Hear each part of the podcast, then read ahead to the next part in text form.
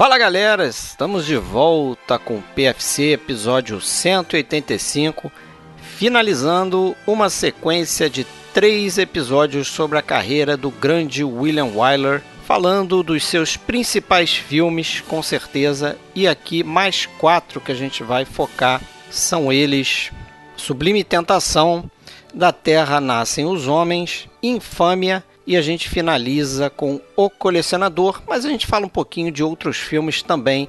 Ouça esse episódio que você vai curtir e a gente encerra assim a nossa filmografia do William Wyler.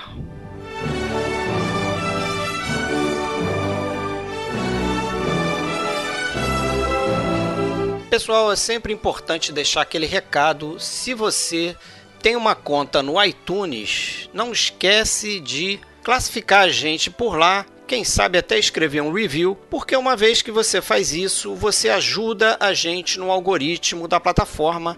O podcast acaba ficando mais acima na lista de podcasts dele. A gente tem mais exposição e assim mais ânimo, mais empolgação para fazer esse trabalho aqui. Você pode ouvir a gente diretamente no nosso site filmesclassicos.com.br. A gente também tem uma conta no YouTube. De vez em quando a gente posta alguns vídeos interessantes lá e a gente faz as lives pelo YouTube. E se você quiser, você pode ouvir a gente no Spotify, também pode classificar a gente lá ou em qualquer outro agregador de podcast. Basta procurar pelo nosso nome, Podcast Filmes Clássicos.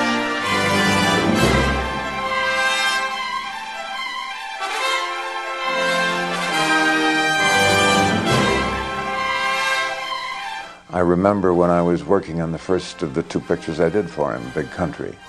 Um, I had some point to make in a scene, and I was positive that my idea was a brilliant idea, which he just hadn't yet perceived.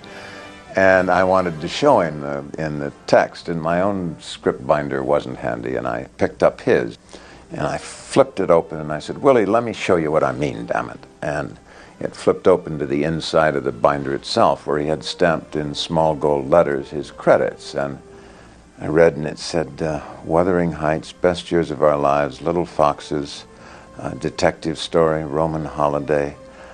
And I said, Willie, I agree with you.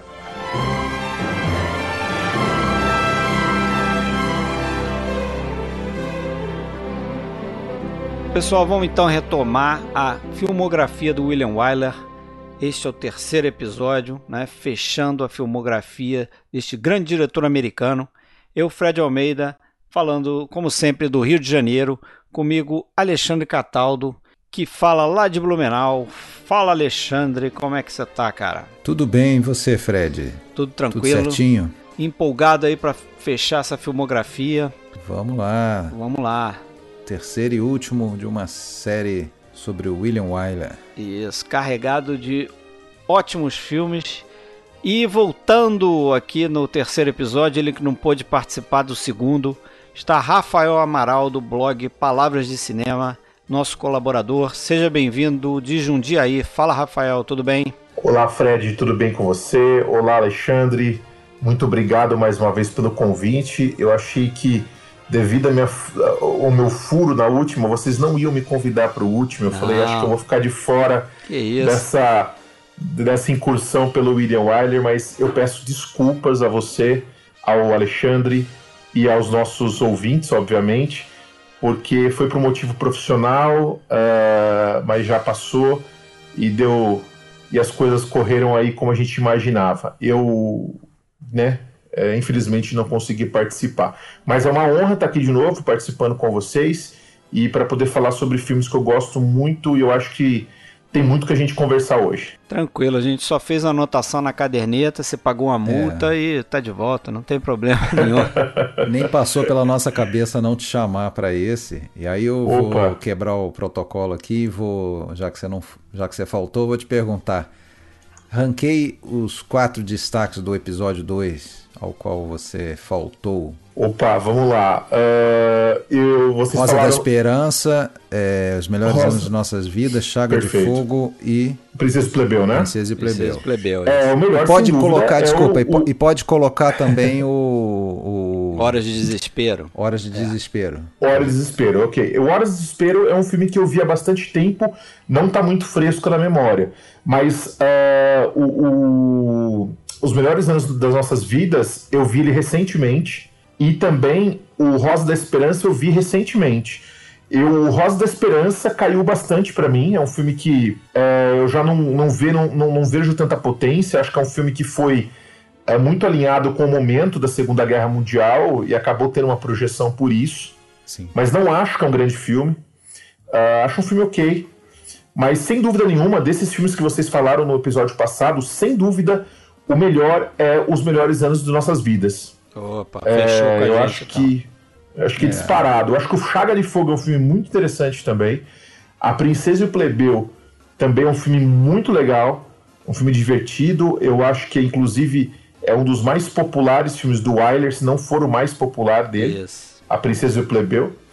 E tem um filme no meio que vocês não falaram, porque vocês já trataram desse filme em outro momento, que é o Tarde Demais. Ah, esse sim. eu acho um grande filme. Esse eu acho um hum. grande filme. É, ele é excelente então, também, mas ele ficou ele é excelente, excelente. Quase um Or Concur daquele período, assim como o Ben-Hur é Or Concur desse, tanto é que a gente já tem um episódio sobre ele, a gente vai saltar hoje, então quem está chegando agora, né, para ouvir o podcast Filmes Clássicos, não estranhe a gente não falar do Ben-Hur. Isso. Se quiser ouvir o Ben-Hur, já foi feito no episódio 101. E que eu participei, por sinal. Exatamente, foi o segundo episódio é. que você fez. Você fez Casablanca com a gente, aí você falou no final de Casablanca que adorava o Ben-Hur e a gente é, verdade. convidou de volta. Isso aí. Trouxemos Beleza. Vamos dar Mas sequência vamos então. Vamos ter Charlton Heston hoje aqui para você falar dele. É, vamos ter. Tra trouxemos de volta o Charlton Heston para você comentar. Show. E, só que a gente vai um começar. Filme, né? A gente vai falar de quatro filmes também. A gente vai começar do ponto onde a gente parou, né? A gente parou em 1955, vamos avançar mais um ano. 1956, Sublime Tentação. Mother, I hate fighting. I don't want to die.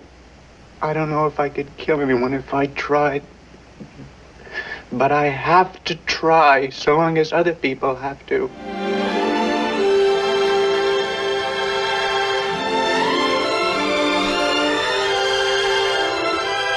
Friendly Persuasion. O que vocês acharam desse filme aí? Era um filme que eu tinha visto há muito tempo atrás, não lembrava quase nada dele.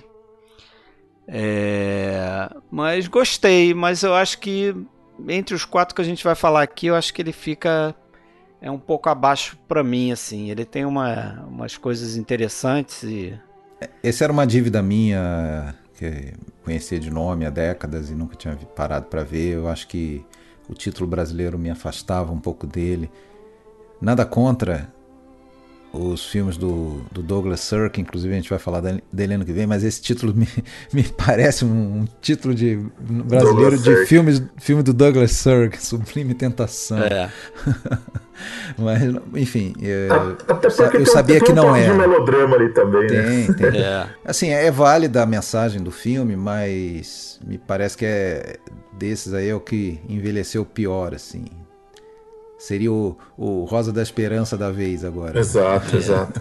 Eu acho, que, eu acho que muito se deve também pela questão de daquela, daquele momento, daquela América, daquele país intocado, daquela visão de um país intocado, daquelas pessoas que não se corrompem por nada, né? E isso até lembra um pouco o Rosa da Esperança, né? Que é a história de uma família que tenta se manter unida, apesar do momento da Guerra Civil Americana, né? apesar de todas aquelas situações que vão tragando aquela família para uma, digamos, porque a gente pode entender como a vida mundana, o pecado, né? Você vê que tem aquela situação lá da feira do circo, tem a situação da, da casa com as três meninas que ficam dando em cima do personagem do Anthony Perkins, né? Uhum. Então você vê que a todo momento estão surgindo situações que estão fazendo, estão tentando, né, fazer essa família se desintegrar. E a guerra, claro, é a principal delas, né? É, é aí seria a tentação maior, né? Eu acho que maior, de, exatamente. de responder aquele seu instinto selvagem, Exato. né, da violência. Exatamente. É, eu acho até que tem uma coisa muito interessante nesse filme que é o fato de o, de o William Wyler, que não era um cara pacifista, né, tanto é que ele serviu na Segunda Guerra, inclusive foi, foi ferido, né, em serviço, a gente falou disso no segundo episódio, perdeu a, a audição é, em um do, dos ouvidos, uh, mas ele respeitava muito esses grupos, essas pessoas que por alguma razão, seja religiosa, seja por convicção, eram pacifistas. Né? Ele entendia que, aquilo, que, que não havia espaço para o pacifismo é, como um todo, mas é, respeitava. É, ele, ele dizia que ele realmente não, não se considerava um pacifista, mas ele gostava era da forma como os Quakers respeitavam a opinião alheia, né? É. Então isso que interessava isso na história e eu acho que também dá para levantar aí o que alguns apontam como seria um, um início de uma trilogia, eu acho meio forçado chamar isso de trilogia, mas de qualquer forma a gente pode traçar uns pontos é, de conexão entre esses três filmes né, que ele vai fazer aqui, é, Sublime Tentação, Da Terra Nascem os Homens e o Ben-Hur, né, que os três filmes são sobre personagens que de certa forma são pacíficos, mas são forçados a, é. a agir diante Exato. de uma situação de violência, né? Então já começa aqui com, com acho que com seria o ápice dessa situação, né? Porque aqui a gente a gente está falando de uma família é, Quaker que tem como um dos seus grandes pilares não agir de forma violenta, né? E, e seguindo os ensinamentos lá de, né, de Deus e o que eles acreditam e, e, entre uma dessas coisas é não matarás, né? Então, como é que você vai se envolver com uma guerra onde você vai se colocar numa situação que você vai ter que matar? Mas quando a guerra se impõe, acaba é. falando mais alto, né? A, a, questão da terra, da propriedade, acaba falando mais alto, Isso. da defesa do país, né? É, esse filme tem um, elenco bem interessante. Tem o Gary Cooper, né? O, é o protagonista, o papel do pai a Dorothy Maguire, acho que é, é a mãe, né? Faz Isso. o papel da mãe. E eu acho que o grande destaque, pelo menos para mim, e acho que para vocês, deve ter sido o Anthony Perkins, né? É. Que eu acho que é o filme que acaba lançando ou impulsionando a carreira do Perkins. E o Wyler descobrindo mais um talento aí. Ele já tinha feito um antes, mas não, tinha não feito, tinha né? chegado a se destacar, e esse realmente é o que. E é. aqui ele foi indicado ao Oscar, inclusive, foi eu acho que por isso papel. É, foi o único, a única indicação dele pro Oscar, né? Chegou-se a cogitar o James Dean ele chegou a ser testado, acho que no papel, mas aí nesse meio tempo aí ele acabou estourando com o Rebelde Sem Causa, né? Então, pô, já não dava mais para fazer um papel é, menor, né? né? Coadjuvante, como o do Anthony é. Perkins. E realmente a baita atuação do, do Anthony Perkins. Baita, baita atuação. Inclusive, é. quando o filme foi lançado, o, James Dean já havia morrido. Morrido. E, e o Anthony Perkins, assim como qualquer novo talento que surgia naquele momento ali era era vendido né, a imagem dele como o novo James Dean, né? O novo. É, só queria replicar. E esse filme, se eu não estou enganado, ganhou Cannes também. Ganhou acho que a Palma de Ouro, o prêmio ganhou, principal é. do Festival de Cannes. Ganhou é... a Palma de Ouro, desbancando Palma o sétimo selo, o canal. Exato. Entre outros é. filmes assim. Agora, você sabe que o, o nome oficial do, do, do, do membro da congregação lá do, do que a gente conhece como Quakers, é, é eles, eles o, a designação oficial é Friends, né? São, é... são, são, os, são, os, irmãos, são Friends. Friendly é, Quaker, Quaker é um, vamos dizer, quase um apelido que pegou e enfim, mas é, o nome é. correto é Friends. E daí o título da peça, o, o, o do, aliás, do livro da, da, da Jessamine West, né, que é ela própria uma Quaker, né? Inclusive ela é parente do Nixon, né, que que, que seria presidente. Uh, e ela escreveu o livro que se chama. Na verdade, era, não, não é bem um livro, era uma coleção de, de contos e tal, que se chamava The Friendly Persuasion. Né? Tinha o The, tinha um artigo. Hum. E para o, para o, o, o roteiro caiu o artigo por só Friendly Persuasion, que é algo assim no, no sentido de. A, a, o convencimento entre a, os membros ali da, da dos Quakers para chegar nessa, nessa situação de ter que ir contra os seus princípios, né? É curioso porque esse filme, apesar de ele ter ganhado Cannes, ele ter tido algumas indicações ao Oscar, incluindo o melhor filme, eu não sei, é, eu tenho essa impressão, não sei se vocês também têm, Mas parece que é um filme pouco lembrado do Wyler, né? Pela, pô, você tem um, um ator de muito sucesso aqui, um baita de um ator, uma produção grande, mas não é um filme muito lembrado, né? Realmente. É, eu acho é. que ele é mais lembrado lá fora, cara. Eu, eu vejo é. ele sendo citado assim, entre críticos e tal, como uma espécie de. de não vou dizer que, que é mini obra-prima, obra mas um filme subestimado, assim, né, do, do Wyler. Eu já vi citações nesse sentido, mas eu não sei. Eu eu acho um filme interessante, mas isso que o Alexandre falou, ele acho que ele ficou um pouco datado e, e ele e ele tem uma coisa que que talvez algumas pessoas se incomodem com isso. Não me incomodou, mas eu achei uma achei até uma coisa interessante é que é, ele introduz ali aquele assunto da guerra, só que exatamente metade do filme você tem a, a família convivendo a com uma série normal. de outras tentações. Sim. Né? Tem aquela o piano, o piano, piano, a tentação da, da música, isso tem aquela Exato. feira, né? Que aquela feira é, um, é um, um, conjunto de tentações ali, cada um vai para um lado e cada um é tentado de uma forma, né? Um é tentado é com a luta, o Anthony Perkins, o Gary Cooper é tentado com justamente com o piano lá, com a música. O filme tem uma alta do, dose isso. de comédia, né? é, então, nesse, é. nessa parte toda, né? A primeira hora, a primeira hora e pouquinho do filme, é, você tem só aquela cena dentro da igreja lá, em que chega um soldado e que tenta convencer Sim. alguns ali a entrar, a se alistar né, é. no exército e tal, ser voluntário. Mas depois daquilo ali, você tem aquelas corridas de, de, de, de carroça para chegar na igreja, né? Ele com um vizinho que é de outra religião, é acho que é protestante mas eles ficam batendo pega ali de carroça e tal. Tem aquele, aquele vendedor do piano, do, do órgão do piano. Isso, tem a menina é, que... que vai dançar, né, com, com, com o soldado lá. do ganso lá, toda e hora. Tem, o... E aquele episódio da viagem acaba se tornando também cômico, né? Porque quando também. chega na casa, as meninas É, tem a tentação do sexo mesmo, né? Que as meninas quase que devoram o Anthony Perkins ali naquela é. cena e tal.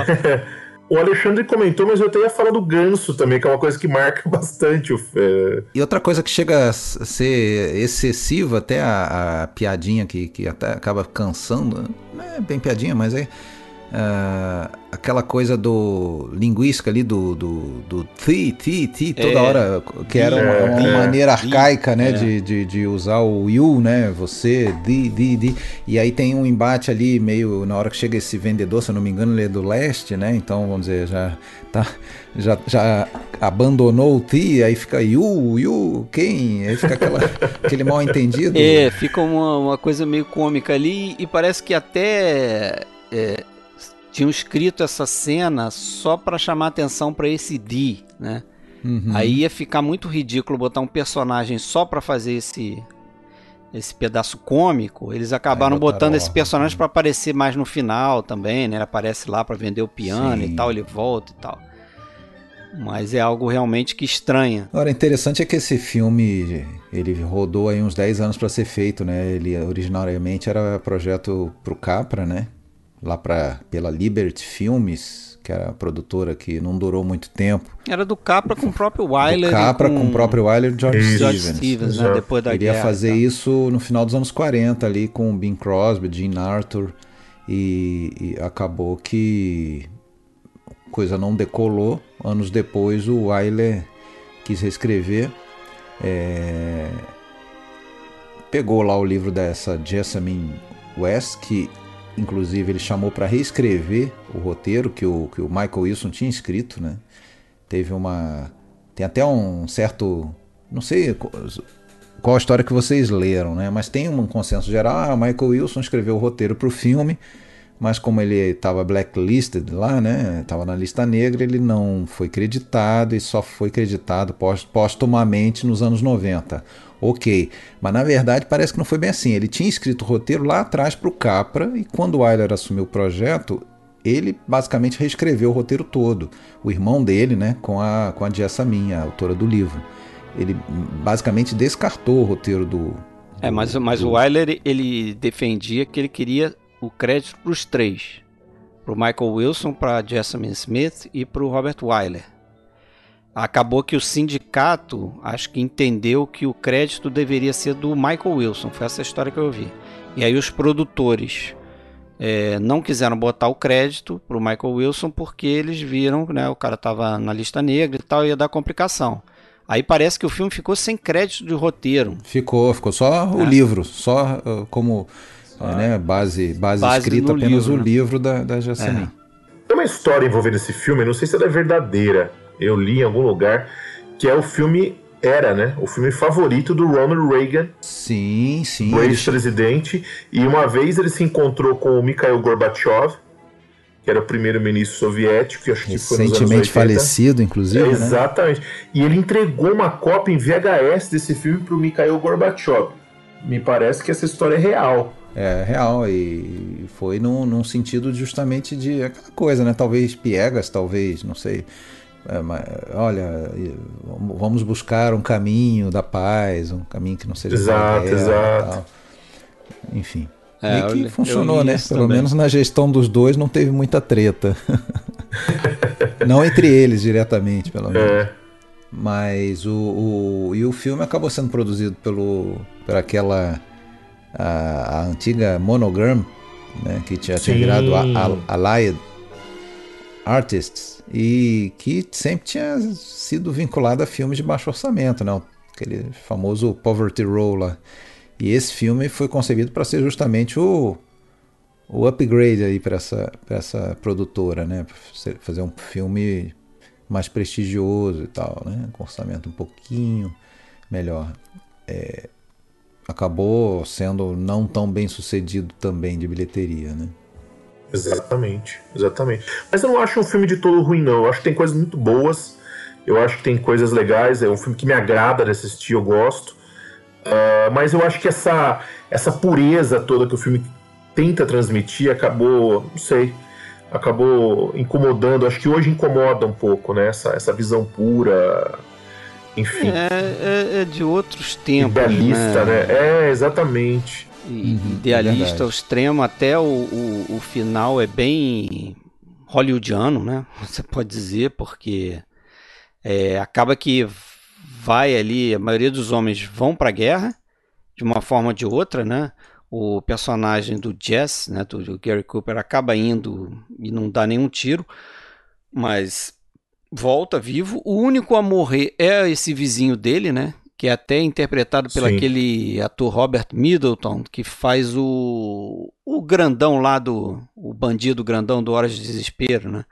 O cara faz muito bem lá, ele tá muito ameaçador aqui, ele tá um cara engraçado, né? É, é até uma, um, um, personagem que não existia no livro, mas o William Wyler junto com a Jessamine West concordaram que tinha que ter um, um, amigo dele que não fosse Quaker, né, para mostrar um outro lado ali da, da situação. Mas o único a morrer no final no conflito é esse cara, né? Até um empregado da fazenda que vai volta, né? Então, assim, acaba bem blasé o negócio, é legal. É, mas tem, para mim, a melhor cena do filme é aquela, né? Em que ele vê o amigo morrer e, e, e se faz de morto também, né? É. é e acaba é encurralando, tirando a arma do, do, do, confederado e, enfim, ele poderia mas atirar ali, mas ele não tentação, consegue, né? né? É, é, ele não consegue. Ele resiste ele... à tentação. E esse pedaço final da guerra é, é muito bom também, porque eu acho que é ali que o que o Anthony Perkins cavou a indicação dele para o Oscar, porque ali ele está muito, é. muito bem na, naquela, naquela situação em que ele tem que pegar o rifle, é, armar o rifle lá, mirar e dar o tiro e tal. Você vê o conflito na cara dele, né? Ele vai externando aquilo de uma forma que você vai ficando angustiado e você vê que ele está fazendo a ação para dar o tiro, mas no fundo ele está quase né, desistindo ali, tá, tá surtando ali, né? Com aquela situação conflitante. O, o ele chegou a ter dúvidas assim do, sobre esse, essa cena, que na verdade é a cena que sintetiza essa coisa do, do quanto que ele vai ceder à tentação e tal. Então ele teve, ele filmou de dois jeitos. Ele filmou de um jeito que o, o Jazz, né, o personagem do, do Gary Cooper, sequer pegava a arma e o outro jeito em que ele pegava a arma, como que é que foi pro filme, e não atira, né? Então, ok, ele, ele A gente vê a tentação, a gente vê ali a passar pela cabeça dele, devo atirar, não devo, enfim, mas não, não o faz, né? É, eu achei, acho que ficou melhor, melhor passada a mensagem dessa forma, né? Agora, o Gary Cooper é, tem várias histórias nesse filme, né? Primeiro que ele, ele resistiu a participar do filme porque ele se achava muito... Ele, ele não se achava velho o suficiente para o papel, apesar de já ter 55 Exato. anos. Né? E acabou que as pessoas que viram o filme achavam que ele estava velho demais para o papel, né? E a, a filha do Gary Cooper namorou o Anthony Perkins, né? Pois é. Parece que foi ele que. que, que Exato. Que ele deu força ele pra coisa. Né? a coisa é... ali, né? E aí meio e que se decepcionou. Gay, né? É, sim. Ele meio que se, né, se decepcionou com isso depois, claro, né? Afinal de contas é o, é o Gary Cooper, né?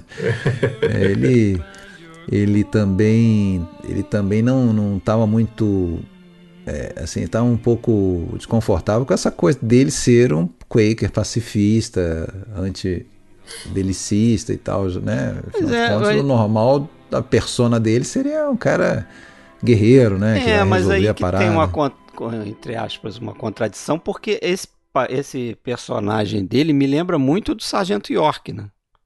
É. Exatamente. Porque o Sargento York era basicamente isso, o cara que ia para a Segunda Guerra Mundial, mas que queria entrar e sair sem dar um tiro. Lembra nenhum, um pouco né? até também o, o, xerife lá do, do, do, o xerife do do Matar ou Morrer Matar também, morrer. né? Porque ele, ele, faz tudo para evitar aquele momento ali, né? É, mas ali talvez por outras é, circunstâncias, né? Verdade. Mas aqui é, é justamente por religião. No, no, se eu não me engano, se não me falha a memória, no o Sargento York é a mesma coisa, né? A convicção religiosa uhum. dele, mas ele acaba indo para a guerra e lá ele dá tiro, né? Aqui não. Verdade. Mas é isso. O filme teve cinco ou seis indicações, não seis. ganhou.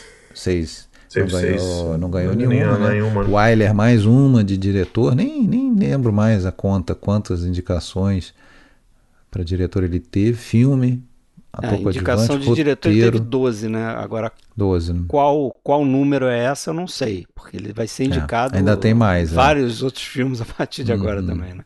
Sim, sim. São poucos filmes, mas ele. Qualquer época ele está sendo indicado. Vamos passar então para o próximo? Vamos para o próximo.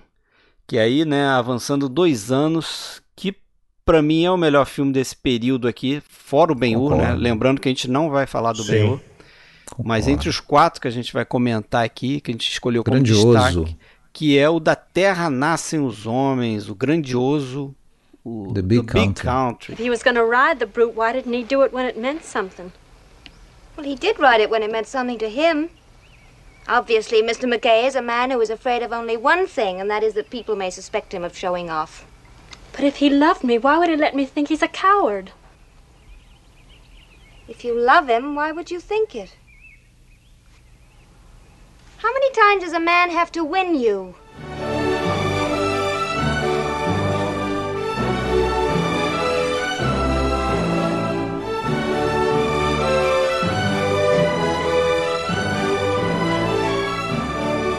Que para mim, eu não sei a experiência de vocês com o filme, mas para mim é daquele tipo de filme que é, eu já tinha visto tantas vezes quando mais novo que fiquei um bastante tempo sem rever e mais mais velho eu olhava para o filme com uma certa dúvida assim. Ah, será que eu na época que eu gostava muito do filme né eu, eu, eu tava achando o filme demais porque me empolgava facilmente com qualquer filme? Será que ele é tudo isso e tal? E fui rever aqui pro podcast e mais uma vez é daqueles filmes que né, te pegam, você, mesmo decorando o filme, sabendo o filme de cabeça, sabendo as cenas que iam acontecer, os detalhes, inclusive, mesmo assim você ainda consegue tirar mais leite aí dessa pedra. Porque, por exemplo, uma coisa que eu me chamou a atenção e que eu não tinha muito, acho que maturidade para perceber, é como aquela questão do da personagem lá da da Jim Simmons, né? É, lutar para deixar o, os dois grupos ali de vaqueiros né, levarem o seu gado para beber na, no riacho, como aquilo ali é uma questão política, né? Também você uhum. pode trazer aquilo ali para uma seara política, assim, de, de, né, de repartir as coisas, de até socialista, uhum. você pode dizer, né? Uhum. É... Isso, isso só, só fazer uma parte até que tem a ver também com o filme que a gente já encerrou de falar aqui, que é o Sublime Tentação, mas tem um, acho que o biógrafo do Wyler, agora eu teria que recuperar a anotação aqui, mas ele escreveu é, referentemente lá ao, ao, ao, Sublime Tentação, mas eu acho que se aplica aqui também, é, uma explicação sobre essa essa fase pacifista, vamos colocar assim, do Wyler, né? Afinal de contas, ele, ele era um cara é, nascido de, de pais de nacionalidades diferentes, num, numa, numa região de fronteira, disputada por dois países, é, que se acostumou a, segundo palavras do, da biografia, a oferecer café e pão para soldados de diferentes uniformes. É, quando tinha por volta de 12 anos.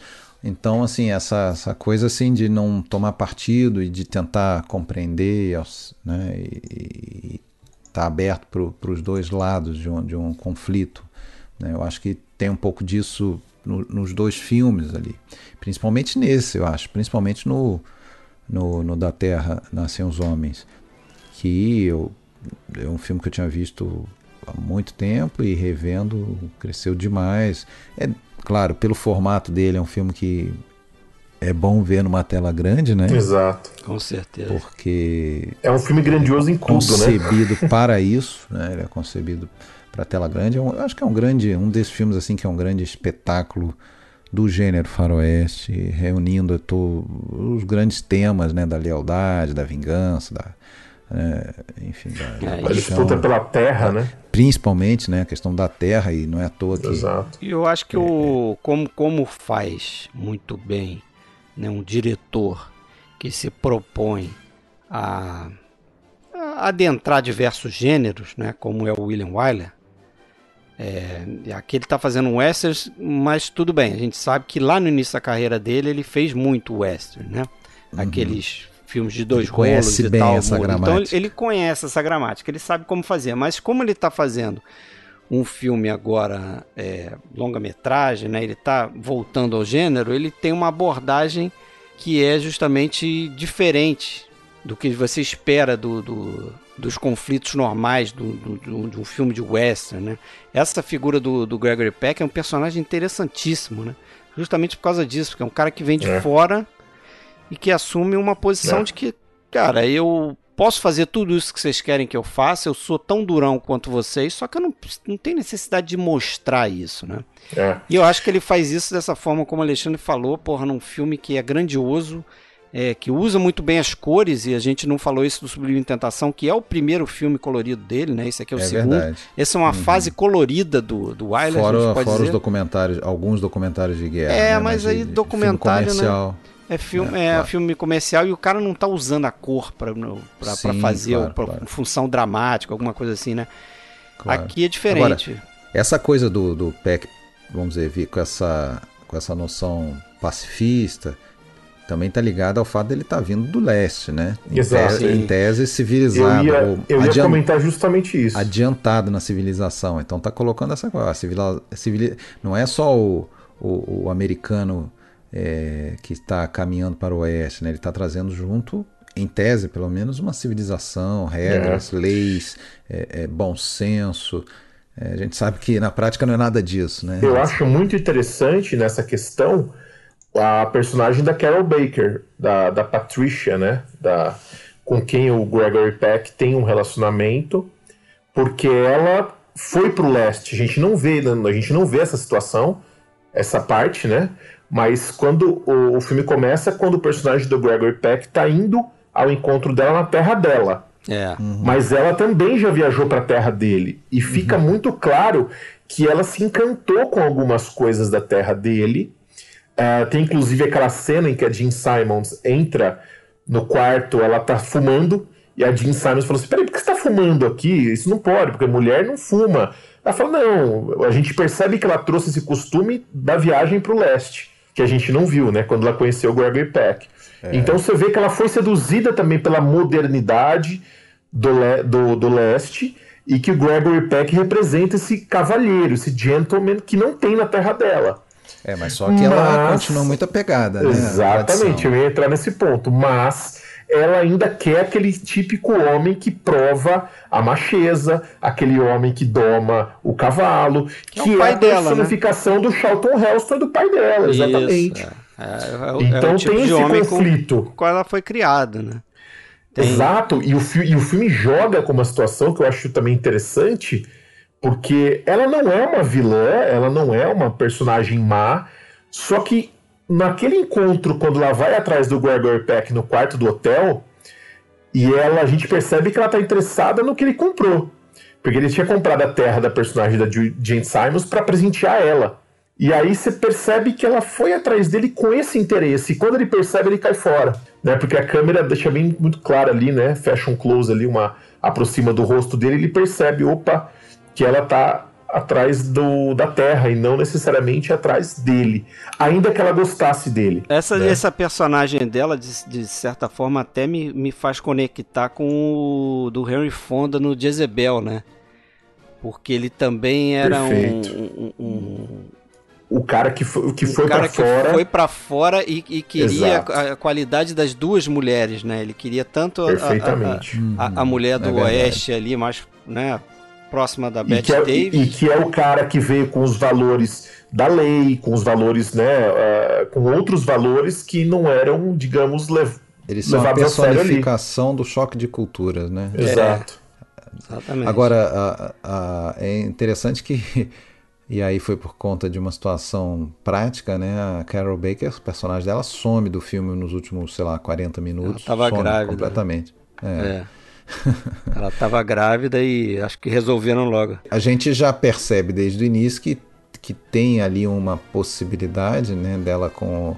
De, de, de do, do, Gregory Peck, do, do, personagem dele, com a personagem da Jean Simons. Uh, isso vai tomando corpo, mas ele ainda é oficialmente ali, ainda está é. Tá relacionado com ela, né? E depois que rompem, ela some. Mas, mas a relação é bonita, né? Porque você vê que o filme inteiro eles não se beijam, o Gregory Peck e Jean Simons. Sim. E eles se olham, né? Eu acho muito bonito isso é. naquela, naquela situação final que eles estão negociando ali para libertar ela tal. E, e, o olhar, né? E o personagem do Burr Ives até fala pro filho: Você não percebeu o que tá acontecendo aqui, né? É, é. Só o cara não é, percebeu. é, só ele que não percebeu ainda o que tava rolando ali, né? É muito bonito. E esse filme, vendo, revendo ele agora, Uh, eu recebi em DVD aqui uma cópia nova dele. E aquela briga, a cena da briga do Gregor Peck com o Charlton Heston, eu acho extraordinária. Eu acho que talvez seja a minha sequência favorita do filme. É. Porque é uma briga longa, uhum. que ela ocorre em um ambiente sem muita luz, né? Uhum. É... A câmera se afasta. A câmera se afasta não tem trilha sonora e a gente fica um longo tempo vendo aqueles caras brigando, né? É. Aquele gesto idiota que não ia levar ninguém a nada. Uh, e, e, que execução bonita, né? Que o Wyler ele executa essa cena. É, me lembra até um pouco, eu fiquei até pensando na hora na corrida de, de, de quadrigas do Ben-Hur, né? Porque é. também não tem trilha sonora, né? A gente fica sentindo o tempo passar, uh, a transpiração daqueles caras, aquela briga e aquilo demora. Só no finalzinho que ele vai colocar um pouco de música ali. Você sabe que isso incomodou o Charlton Heston, né? Quando foi feito. Ah, é? é? porque ele disse que ele. Eles estavam lá, ele e o Gregory Peck, né? Fazendo a cena e ele olhava que, pô, peraí, o, a, a câmera tá lá longe. Tá lá longe. Tá lá longe. É, eu, eu não sei que, que tipo de lente eles estão usando ali, mas, pô, a gente deve estar tá minúsculo aqui, né? É, ele falava é. pro Peck, então, porra, acho que ele tá de sacanagem com a gente, ele tá fazendo isso pra, pra dar uma zoada na gente, né? Aí só depois é. que a, a, cena foi montada, né, que o Charlton Heston viu, é que ele entendeu justamente o que você falou aí, né? Que o objetivo ali do Wyler era botar os dois tão pequenos naquele ambiente ali, naquela paisagem. enorme. No Big mostrar Country, insignificância, né? exatamente, no é. Big Country ali, e, e, e para mostrar a insignificância do, da ação dos dois ali naquele e da, momento. E da idiotice, a futilidade da daquela né? guerra. É. Aliás, assim, é um pouco a sensação que todo mundo tem quando... Porque quando você está envolvido numa briga, Você tá no calor da coisa, você faz o que você acha que tem que fazer. E, ok, agora quando você tá de fora e assiste uma briga, você geralmente pensa, porra, que idiotas, né? Brigando por bobagem. Exato, exato. E tem uma coisa, tem, tem, uma, tem uma, um detalhe, que na verdade não é bem um detalhe, que depois vai ser explorado, que eu gosto muito, que quando o, o Gregory Peck ele vai encontrar o pai da, da, da sua companheira pela primeira vez, ele presenteia o pai com as armas, né? Uhum. Só que não são armas do tipo, digamos, que eles utilizam ali, são armas. De brinquedo, de duelo, segundo de... eles lá, né? de brinquedo. Mas é aquele típico duelo europeu, né? Que os caras Isso. caminham. Duelo de é... cavalheiro, né? De cavalheiros, exatamente. E como então, esse filme, cara, como esse filme ele é construído em cima dos duelos, né? Exato. Você já começa lá, uma das primeiras sequências né, que chama atenção no filme é aquela da carruagem, né? Uhum. É, que até tem uma história aí de bastidor que a gente pode contar também. Mas aquela sequência da carruagem onde está o Gregory Peck e a Carol Baker, eles estão voltando, estão indo para o sítio, né? Uhum. É, dela, e aí vem lá os Hennessy, lá, né? Liderados lá pelo ator lá, o Chuck Connors, né? E os caras vêm, uhum. aí ficam se exibindo para os dois e tal. Ela fica com a cara amarrada e ele fica meio que sorrindo. Ali já começa um, um duelo, né? Um duelo psicológico, vamos dizer assim, né? Do, do, uhum. do bully na figura do, do Chuck Connors com o outro que não vai cair nessas, nessas coisas, né? Uhum, nessas sim. pegadas aí. E aí, pô, é daí pra, pra depois ele, ele começa a conflitar com o Charlton Heston, né? E é curioso que nessa cena aí tem um, um outro duelo, o duelo dos bastidores, gente pode dizer assim, porque ao fazer essa cena aí, ele e o, o William Wyler, o Gregory Peck e o William Wyler brigaram feio. Brigaram, né? Porque é. assim, começa que os dois estão produzindo filme, né? Essa, a ideia de fazer esse filme é dos dois. Eles sentiram que queriam fazer mais alguma coisa juntos, né? Depois de fazer o Princesa Plebeu. A Princesa Plebeu. E aí eles escolheram esse roteiro é, e decidiram produzir o filme. Só que rolou aquela confusão, né? Porque ao mesmo tempo que o, o Gregory Peck tinha uma voz ali como produtor, ele era ainda um ator do William Wyler. E o set é do William Wyler como diretor. Aí o que aconteceu é que o, o Gregory Peck ficou incomodado lá com, com uma atuação dele mesmo. Ele queria refazer um plano lá. E o William Wyler achava que já dava. Não, não vou refazer, depois a gente faz e tal. Enrolou ele. A gente compra na volta. E é. e aí quando ele viu que não ia ser feito, aí ele ele abandonou o set mesmo, foi para casa e, e, o William Wyler teve que se virar fazendo outros planos durante o dia que não tivesse ele, né? E aí parece que eles é. não se falaram. Diz a, a, a, filha dele lá, a filha de um deles, acho que a filha do, do, do Gregory Peck, diz que eles só é. foram se falar lá naquela homenagem da, da AF lá, né? Uhum. AFI lá quando homenagearam o, o, William Wyler. Aí eles foram se falar ali, mas. Foi 20 anos depois. 20 anos depois, 76, né? Quase 70. E uma coisa 76. que me chama a atenção aqui é o, o Charlton Heston ter aceitado fazer um papel coadjuvante, né? Sim. É. Um papel secundário. Ele vinha e... do Dez Mandamentos. Né? Exatamente. Né? O cara fez Moisés e os Dez Mandamentos e aqui aceita fazer um secundário pelo que eu li, eu dei uma pesquisada, ele não queria fazer, ele achava o papel muito menor, não, mas o agente um papel dele convenceu tão sombrio, ele. né, cara? Um papel de vilão, praticamente. Exatamente. Assim, de antagonista ali. Mas aí o agente dele convenceu, falou, poxa, você vai ter a oportunidade de trabalhar com o Gregory Peck e com o William Wyler. E eu tenho quase certeza que isso acabou levando ele pro Ben-Hur, sim, né? Sim, sem dúvida, foi, sem dúvida. Foi a escada, foi a escada. Se ele perfeita. tivesse negado ali, provavelmente o William ia fazer, ah, tá bom, não quer fazer filme comigo, vou escolher outro e acabou. Né? O, o, Gregor, é. o, Gregory Peck, esse papel parece um daqueles talhados para ele, né? Para assim ele, como lá do, do, do o Só é para Todos, é, aquele, é aquela persona é, cinematográfica é, dele, do cara, né? Pacifista, do cara anti, antibelicista, é, que a gente vê, é, vamos dizer, defensor dos direitos individuais. Sim.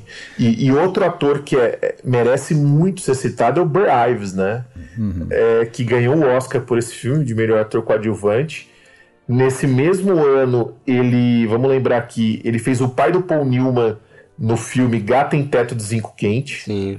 Então foi um ano excelente pro Burr Ives e eu adoro a cena da a primeira cena dele, quando ele entra na casa uhum, pra ter é. na festa e ele peita todo mundo. Cara, ele faz um discurso ele entra ali. Pela, pela aquela varanda ali, né? Quase Exatamente. uma janela. O cara entra com um rifle ele manda um discurso ali, ele tá muito imponente ali. Você sente que a presença do cara, né, do ator. What do you want, Hennessy? I'm just paying back the call you and your men made on my home this morning. Sorry I wasn't there to give you the proper welcome. Let him speak his piece.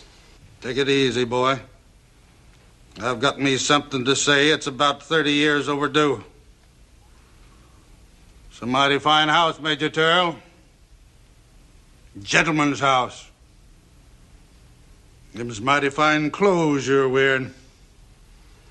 Well, maybe you got some of these folks fooled, but you ain't got me fooled, not by a damn sight. The Hannesseys know and admire a real gentleman when they see one, and they recognize a high-toned skunk when they smell one. Cara, a, essa cena deu o Oscar pro cara, porque ele tá muito, muito forte nessa cena. E é, todo mundo, as pessoas aos poucos percebem a presença dele ali. No final ele joga a arma, né? Ele peita o, o cara da. o pai, né?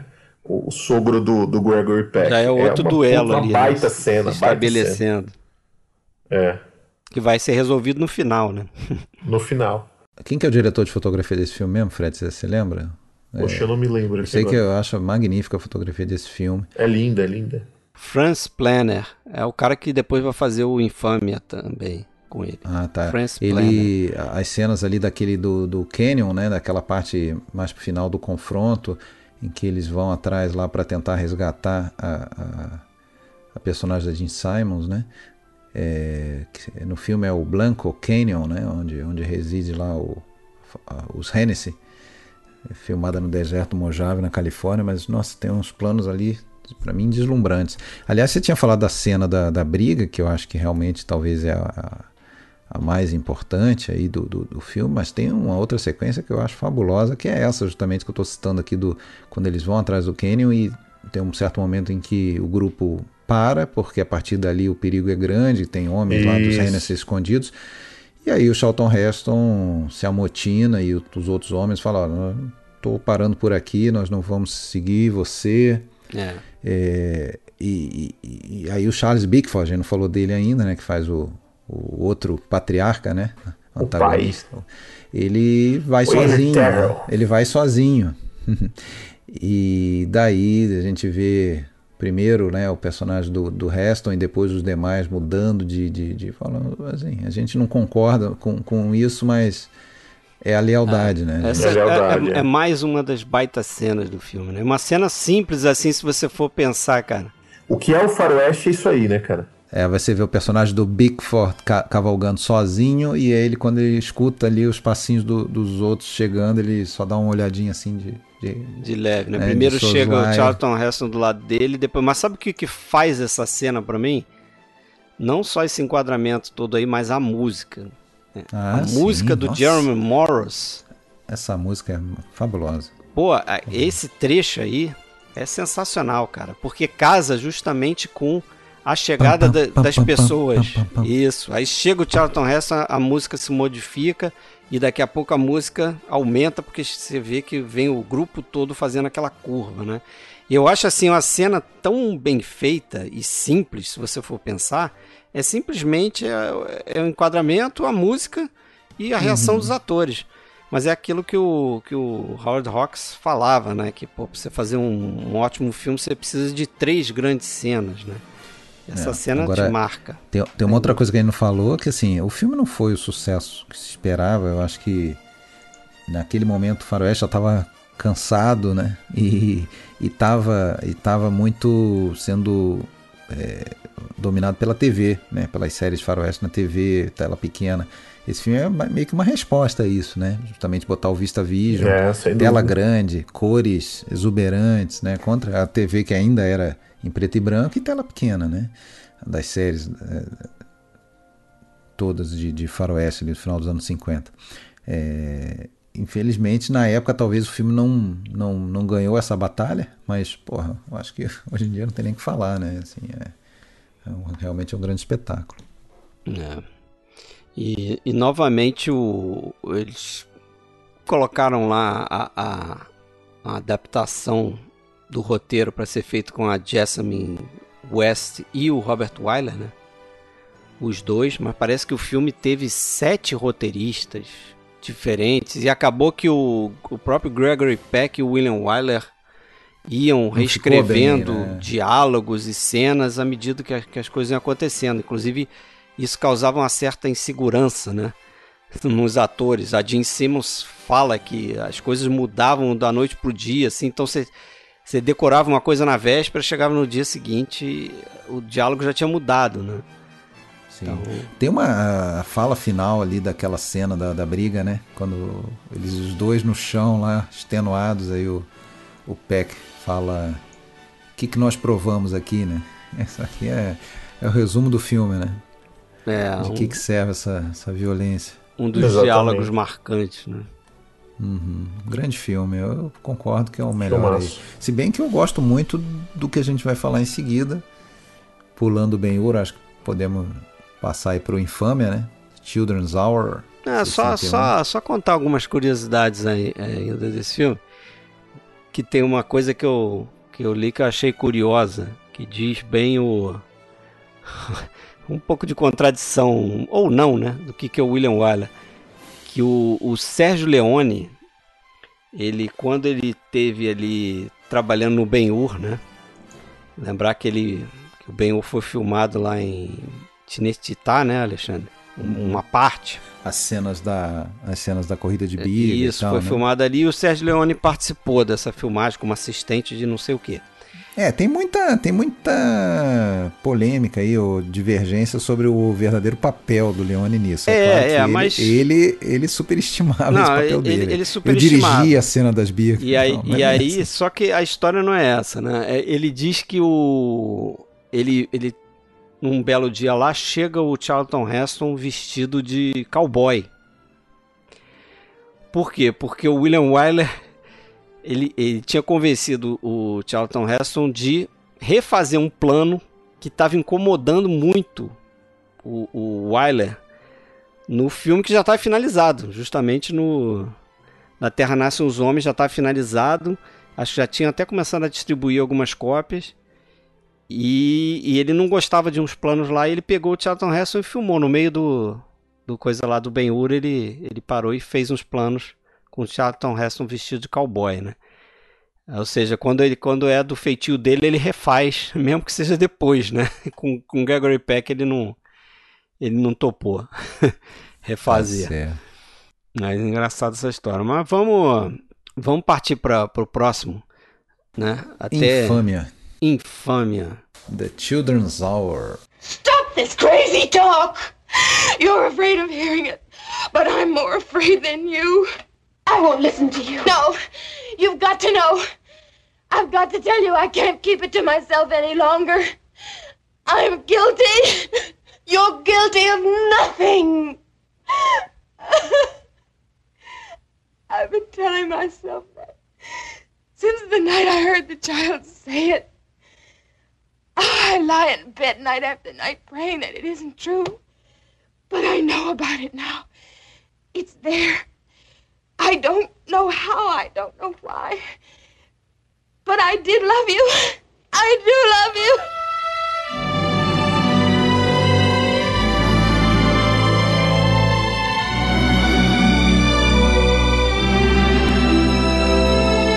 filme de 1961, The Children's Hour, um remake. Né? William é. Wyler fazendo remake. Dele ou, próprio. Dele, dele próprio. Mesmo. Ou refilmando né, a peça da Lilian Hellman, você pode falar assim também, né? É, a própria corrigindo, autora pre... corrigindo, corrigindo né? Algumas coisas que ele gostaria de ter feito e que ele não pôde fazer, né, por causa do código. Divagando aqui, estou pensando aqui sobre outros casos em que isso aconteceu, o diretor que refilmou seu próprio filme, claro, tem o Hitchcock, o homem que sabia demais, que mais? Lembram de mais algum, assim, de Tem pronto? o Capra fez, algum, refez uma coisa dele. É, Ah, sim, a Dama é por um. Dia, não foi? A Dama por um Dia, É, né? isso. É, O Capra refez faz, um dele. É, Mas casos assim. O- ah, o John Ford também, se, se eu não me engano, tem também. É, o né? John Ford Algum- fe- fez o. Acho que os três. Os três é, padrinhos lá, né? Three Três padrinhos. Godfathers. Isso, É. isso. Que até Enfim. o Wyler tem uma versão, né? Eu já falei isso no outro episódio. Tem uma versão dos três padrinhos que é o Hell's Hero. Mas aí é Ah, do Wyler. verdade. Voltando. Devaguei. Voltando, o filme preto e branco, eh, dentre esses coloridos aí que eu falei, né, que seria a fase colorida dele, é o único filme preto e branco. Uhum. É, ele refez justamente porque, eh, dentre outras coisas, eu acho que ele revela e acentua o, a questão do lesbianismo que tem no filme, né? Que nunca poderia ter sido feito em 1936. Exatamente. De 36 mudou completamente ali o tema Então, principal. ficou né? um triângulo amoroso com uma relação, uma possível relação antes do casamento, né? Esse é que era o escândalo daquele filme de 36, Uhum. Sim. o This Tree, né? Que também no Brasil chamou Infâmia. Precisou inclusive mudar o título, né? Foi, É, é, que era The. Loud Whisper, né? O original. O alto Não, é- sussurro, né? O Não, sussurro. não poderia ser o do livro, né? O, no, The Children's Hour. Né? Ah, sim, é, também tinha isso. Mas o, o- parece que o filme, esse aqui de 61, teve o título também de The Loud Whisper. Do livro não, desculpa, da peça. Da peça, da peça. Mas aqui também ele, o Código Reis tinha acabado, né? Ele estava com as amarras um pouco mais livres, mas mesmo assim ele temeu, né? Pela censura. É, então ele Mas acho que o código tirou o pé um Reis não tinha pouquinho. totalmente Não caído, tinha, né? é, É, tinha tirado ainda o pé não, um pouco. tá é. certo. É, Mas ele- estava em tirou um decadência, o ele já estava é, bastante tava relaxado. É, que, via- na verdade, assim, o código Reis, ele, ele migra para aquele sistema de classificação, né? Então, na década de 60, 70, eles começam a classificar os filmes em X-rated, R-rated, né? Acaba que vira... ele deixou, ele deixou as referências é, ao, ao lesbianismo muito mais. é, é, muito, em menor quantidade, né? Na verdade, tem uma cena em que a coisa é falada de uma maneira mais é, expressa, né? Que seria aquela cena da confissão da, da Marta, né? Personagem da Shirley MacLaine. É, e, fora isso, é, são só insinuações, disse-me disse. Agora tem uma coisa muito interessante. Depois, Não, mas, mas aí não sei se são insinuações. Eu acho que esse é o, é o legal desse filme pra mim. É que ele, ele te dá logo a impressão de Mas é a que... insinuação, ins- desculpa, é a insinuação porque é como aquela comunidade trataria o assunto. Sim. Ter coragem de falar diretamente. né? É, tudo- inclusive a, a palavra lésbica, o lesbianismo, não, não é dita em nenhum momento do filme, nem na peça também, pelo que eu li. Só Mas um o que eu acho interessante. estranho. É, o que eu acho interessante é que o ele me- revendo o filme, você fica com a impressão logo de cara que que a Shirley MacLaine, a personagem dela, a Marta, realmente olha para Karen, que é a personagem da Audrey Hepburn, de uma forma diferente, né? Não é uma relação É, só de exato. amizade em relação da Marta com a Karen. A Karen, para Karen não, é uma amizade um ali noivo. desde a Exatamente. faculdade e tal. Até a maneira como ela fala, por exemplo, tem uma cena em que ela descreve assim com certo é, empolgação assim na memória dela o, a primeira vez que ela vê a personagem da Karen, né? E ela fala: "Ah, você estava cruzando o pátio da escola, toda linda, toda coisa". É, os olhares mais aguçados a gente eh, consegue gente perceber percebe que tem isso. algo mais ali. E eu acho que isso tor- torna interessante o filme, porque Agora, em princípio, até onde, até prova em contrário, totalmente platônico, né? A- a- Sim, a e- e- relação não existe. O problema é que a mentira faz com que a relação tivesse existido, né? Perante aquela comunidade. Isso é que é o bacana. A- o desejo existe por parte da Marta com- em relação a Karen, só que nada acontece, nada nunca aconteceu. Mas você sabe que, assim, tem, tem coisas nesse filme que eu gosto, eu gosto do filme, eu acho, não, não acho o filme ruim, eu acho que é um bom filme. Eu também acho. É, acho que o elenco é bom, acho que as, as atrizes, as duas, funcionam muito bem. Mas tem uma coisa que me incomoda um pouco, que eu acho que desde o início o Wyler ele tenta dizer pra gente justamente isso, que elas não têm nada, que estão assim, totalmente separadas. E você veja que o primeiro quadro, a primeira imagem, acho que a primeira, uma das primeiras, elas estão durante uma apresentação ali na, na escola, apresentação musical, e elas estão cada uma em um canto do quadro, né? Então você veja que desde o início o Wyler está nos dizendo que aquelas mulheres estão separadas, estão apartadas, que não tem nada uh, entre elas. E eu acho que isso é uma constante no filme. Essa preocupação dele de a todo momento fazer da personagem da, da Audrey a mulher controlada, bem resolvida, a mulher uh, que, que, sobre, a, uh, sobre a qual não paira nenhuma suspeita da gente, e a personagem da McLean, que acaba sendo a personagem mais complexa, digamos assim, ela é a personagem perturbada, né? É, é um pouco daquela, daquele, não vou dizer clichê, mas da, da, daquela pessoa que não se resolveu, daquela pessoa que tem o seu demônio interno para resolver. Então, é essa dualidade que ele cria é, entre a, perfeição da, da Audrey e a, e a perturbação da, da, da, Shirley MacLaine me incomoda um pouco. Eu acho que o filme acaba ficando um pouco esquemático. E uma outra coisa que me incomoda é aquelas crianças, né? Que são irritantes. Ah, aquela menina. Karen Balken é fraca. É, é uma criança forçada, irritante, né? forçada. Eu até vendo o filme eu, eu gosto muito de uma coisa que o Truffaut fala, que ele escreveu um artigo sobre crianças e cinema, que ele fala que criança não tem que ficar interpretando, criança tem que ser natural, né? E criança interpretando é irritante, né? Mas, mas você acha que o filme teria ficado mais interessante se tivesse alguma dúvida? Eu acho que sim. Que... Eu, eu acho que poderia ser mais... verdade aquilo ali, porque eu acho que também o filme é sobre a mentira, né? E acho que para eles colocar do lado da mentira, é. para você ter a certeza que, né, que, que tudo aquilo ali está sendo criado porque a menina não quer voltar para a escola, a menina é maldosa por natureza, natureza entre aspas, né? Não, nesse ponto eu concordo, porque o tema do filme é a mentira, ele não é a homossexualidade. Uhum. A, a, homossexualidade ela vem à tona depois, né? Exatamente. E depois a gente, a gente fica sabendo que realmente existia um sentimento da personagem da Shirley MacLaine. Eu concordo, mas ainda assim eu acho que o Wyler, o Wyler meio que se esforça para separar essas mulheres, para mostrar que elas não têm nada, que não fica nenhuma dúvida ali uh, entre uma possível relação e o personagem do James Garner acaba cumprindo um pouco também essa. Mas deixa eu só então falar, porque tem a ver com isso que você está falando. A minha visão, tá? tá? A minha visão é esse, esse tema e esse approach sobre esse tema, a gente tem que analisar como é hoje que a gente, a gente como a gente olharia, né? Atualmente e naquela época.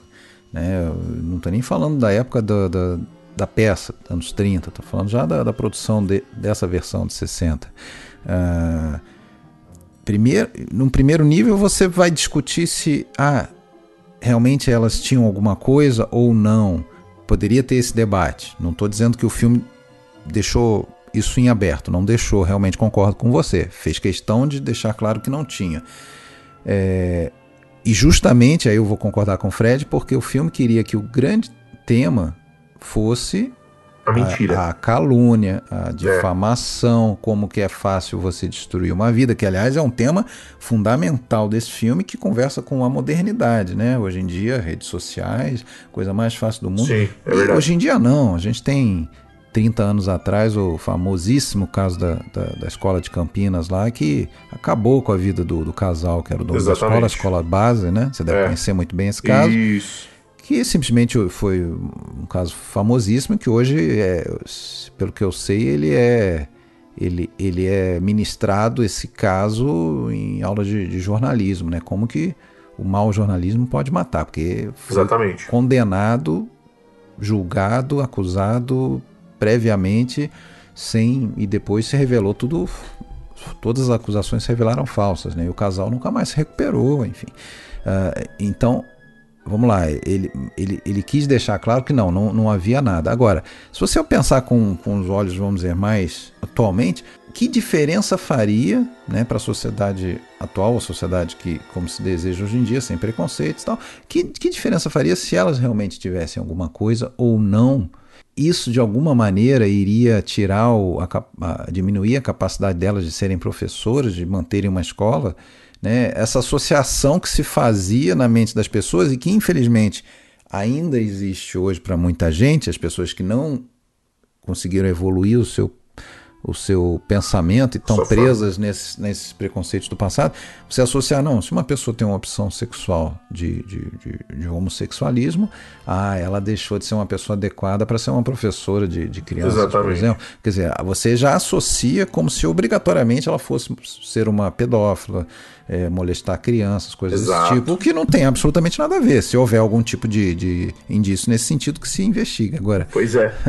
é é, entendeu o que eu quis dizer? Né? Eu acho que se fosse hoje fazer o filme, talvez teria que ter outras coisas envolvidas. Agora, naquela época. É, Basta, isso bastou para ser o, o, digamos que o estopim da coisa, né? É, a, a, leve suspeita, pouco importa se foi real. E até fica mais angustiante pra gente vendo o filme saber que não, não era real. Não é. E mesmo assim vão pagar como se fosse. Não, e para mim fica ainda mais angustiante é porque você não tem essa relação é, só que você tem uma pessoa nessa relação que, obviamente, deve ter passado o inferno pelos sentimentos que tinha e que não poderia demonstrar. Sim. E agora esses sentimentos estão aí sem que ela tivesse é, é feito nada, né? Feito nada e, Demonstrado. e tido oportunidade de demonstrar isso ou curtir isso, entendeu? Então a, a, coisa aparece toda por conta de uma mentira. Agora, o que o Rafael tá falando, eu acho que talvez tenha incomodado, porque eu, as coisas que eu li do filme, ele é, parece que esse filme foi muito dividido assim em relação às opiniões dos críticos, né? De qual seria a melhor versão, se é de 36 ou se é essa. Ah, pelo né? amor de Deus. É, o, o Jean-Pierre, é eu também não tenho dúvida. O Jean-Pierre Melville tá do nosso lado, que beleza. Porque ele foi entrevistado por um crítico e o o crítico falou, não, a versão 36 é bem melhor. E o Melville ficou meio ofendido, falou, não, peraí, você não viu o filme direito, então. É, exatamente. Esse filme não tem falhas, segundo o Melville, né? E mais um crítico chamado Bosley Crowther, do. Acho que é do New York Times. New York Times. Né? Ah, sentou o cacete. Sentou o cacete. Ele achou Eu o filme é, datado, né? De certa forma, é, ele não se convenceu que aquela comunidade é, tomaria aquela ação no, com a suspeita do lesbianismo. Só que, porra, é o que o Alexandre falou, cara. Essas coisas estão aí hoje é, ainda. Existem. É. E, e, esse tipo de personagem, esse conflito, esse conflito interior da personagem da, da, da Marta, né? Personagem da Sheila MacLaine, a gente sabe, a gente vê os casos, às vezes até casos de pessoas conhecidas e filhos de algo. É, isso acontece, as pessoas passarem a vida. Não, não, não é porque os tempos são outros que todo mundo tenha o ímpeto de, de se assumir. Tem gente que passa a vida inteira guardando para si. É, agonia a, deve ser, né? A, e, deve, e deve ser um terror, né? É. Culminando com o que acontece no filme. A gente sabe que nesses episódios a gente não, não, não, grava, não guarda spoiler, né? Que é com o suicídio da, da, da Marta, né? Exatamente. Que, aliás, uma cena fortíssima, né? Forte, eu acho a atuação forte. da Audrey Hepburn ali impressionante. É. Naquele momento que ela arromba a porta. As né? duas estão bem no papel, né? É, a, a, o filme tem outras atrizes também. É, isso boas, que eu ia falar. Né? Isso que a eu ia Miriam falar. Hopkins. As, as, duas mais velhas ali, é. a Miriam Hopkins, que aliás é quase uma homenagem, já que ela, ela fez a, a, a Marta, né? A Marta, ela fez a, a Marta do outro. E a Faye Benter, né? É, a Faye Benter, que é a, a, a, tá a vovó ali da, da garotinha, né? Que acaba é, comprando a história e. Agora, tem uma coisa interessante desse filme que eu não sabia, que eu li, mais, deu mais um daqueles cliques de coincidências cinéfilas, pelo seguinte. É, até no filme, no, no, nos diálogos, alguém pergunta assim. A, acho que é a avó, acho que é a personagem da Faye Benter pergunta como que ela poderia, ela nunca teve contato com esse tipo de coisa, de lesbianismo, de, de, não, é? não, não, fala essas palavras, mas como que ela poderia inventar uma mentira dessa? E aí parece que tem uma cena rápida no filme que passa desapercebida, que está mais detalhada no Eles roteiro. estão lendo o negócio lá. Eles, é, é, ela está na hora de dormir, é, ela está lendo um livro que está inclusive encapado, a gente não vê o título do livro.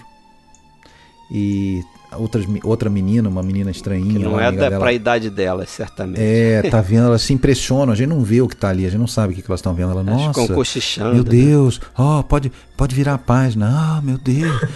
Beleza, é, mas é alguma coisa proibida, tanto é que aí a, a Karen vem passar em, em, revista ali, ela esconde o livro embaixo do travesseiro e tal. Parece que no roteiro estava detalhado que esse livro era um livro chamado Mademoiselle de Maupin, de Théophile Gautier, um filme de 1835, um livro de 1835.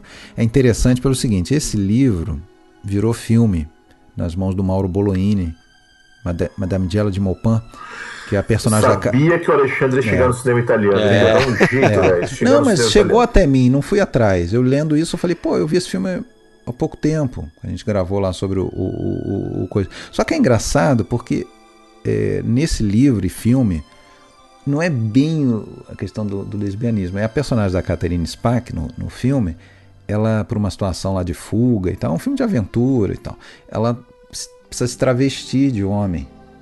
Né? Então ela passa o filme quase todo vestida de homem. E é engraçado que aí tem uma moça que se apaixona por ele, sem saber que é ela. E ela não mas só que ela não gosta, ela fica tentando, fazer, criando mil artifícios para não, não, chegar às vias de fato com a, com, a, com a mulher que é apaixonada, mas também não pode dizer que é um homem para não se revelar, que é o que é uma mulher para não se revelar. E tem um homem que percebe que ela é, tem um jeito meio feminino e se apaixona também. Quer dizer, é uma situação fica dupla, mas não tem propriamente aquela coisa do, do, do consciência, da consciência do homossexualismo, alguma coisa assim. Mas, enfim, seria isso que teria algumas imagens que elas estão vendo naquele livro e, e por isso ela já teria tido algum tipo de, de contato, teria a imagem de ter, sei lá, uma, uma mulher beijando outra mulher, alguma coisa desse tipo. Mas o que, o que acaba despertando nela, o, essa, na menina, né?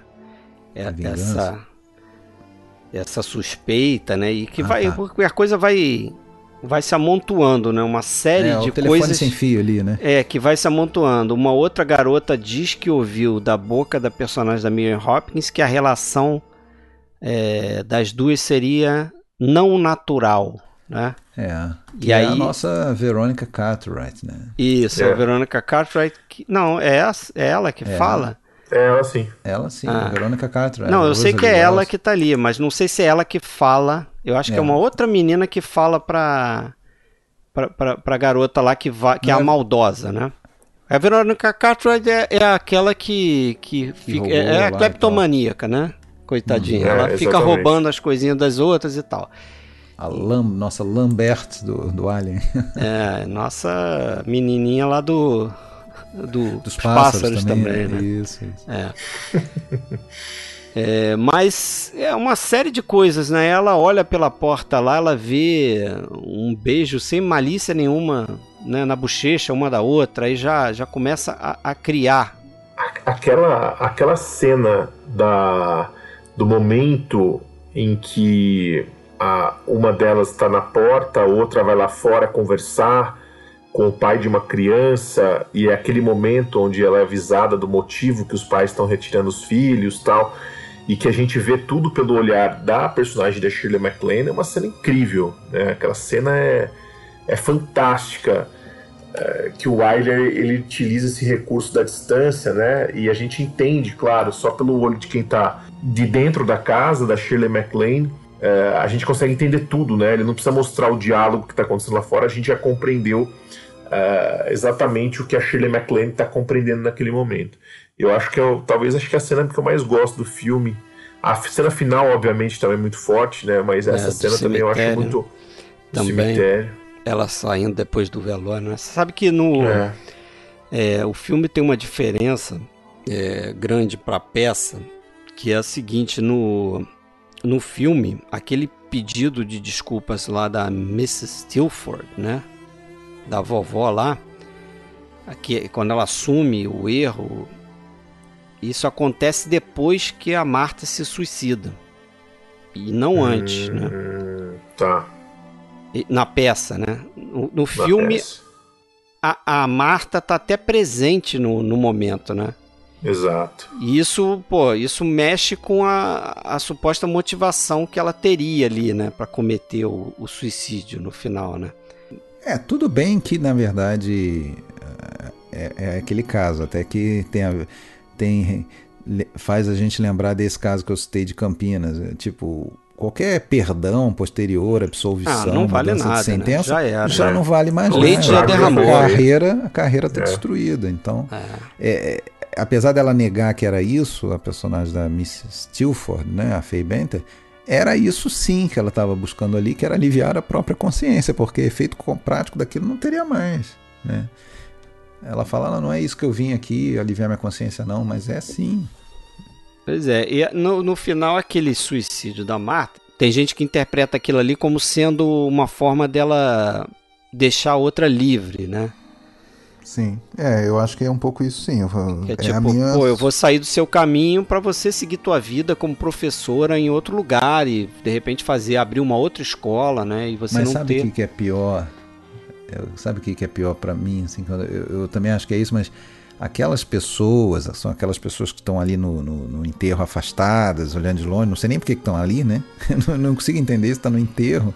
É. E só tem, a, só tem ela tem um e a sentimento tia. de culpa ali também. Né? É, mas ficam afastadas e tal. Essas pessoas, elas vão continuar achando. Elas tinham alguma coisa assim. Sim, é verdade. Ela tinha alguma coisa, tá vendo? Tanto é que ela se matou quando a coisa é. veio à tona. Parece que o assim. suicídio assim. confirmou. Ok, né? mas essa outra aí, ela é, ela é bi ela é bi, então ela agora ela vai retomar a vida com, com o cara ali, talvez ou não, não sei, mas enfim. Isso não, isso não vai mudar, né? Entendeu? É aí que tá. Ela, realmente a, a, a Karen, se quiser recomeçar, vai ter que ir para outro lugar. Vai. E sem ela, elas têm que se separar, né? Porque até isso é uma coisa que elas falam e não fica muito marcado no filme, porque é só um diálogo breve, né? Porque tem toda uma, uma questão ali no tribunal que não é mostrada no filme, né?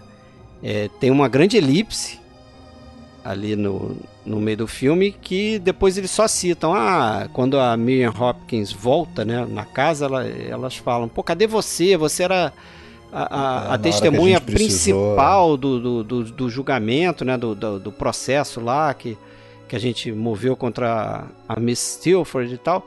E ali é, é, fica claro também que essa notícia foi para o país inteiro, né? Parece que isso foi para um monte de jornais, então virou um caso nacional, né? O escândalo nacional. Então realmente você isso aumenta o drama ali, né? Porque você pensa, Sim. bom, como é que elas vão viver em outro lugar, né? E, e conseguir tocar a vida agora se elas estão com essa fama, Pois né? é. Pois é. E lembrando que consta, né, que a Lilian Hellman se baseou num caso real para escrever a peça, né, de, do século XIX, do início do século XIX, 1810, na Escócia, duas professoras é, que, que foi, tiveram a vida destruída, né, carreiras destruídas por uma acusação de, de, de ter, terem um relacionamento homoafetivo. É, e, e, lá também elas ganharam a ação, né, é, contra a, a falsa acusação. Mas também não adiantou me... nada. É, não adiantou nada, exato. É, isso é, é muito delicado essa questão. Mas vamos para outro relacionamento aí? Opa, vamos. Esse, esse sim é estranho, hein? Né? Esse é. sim é um relacionamento estranho. O colecionador. Why have you brought me here? This is your room.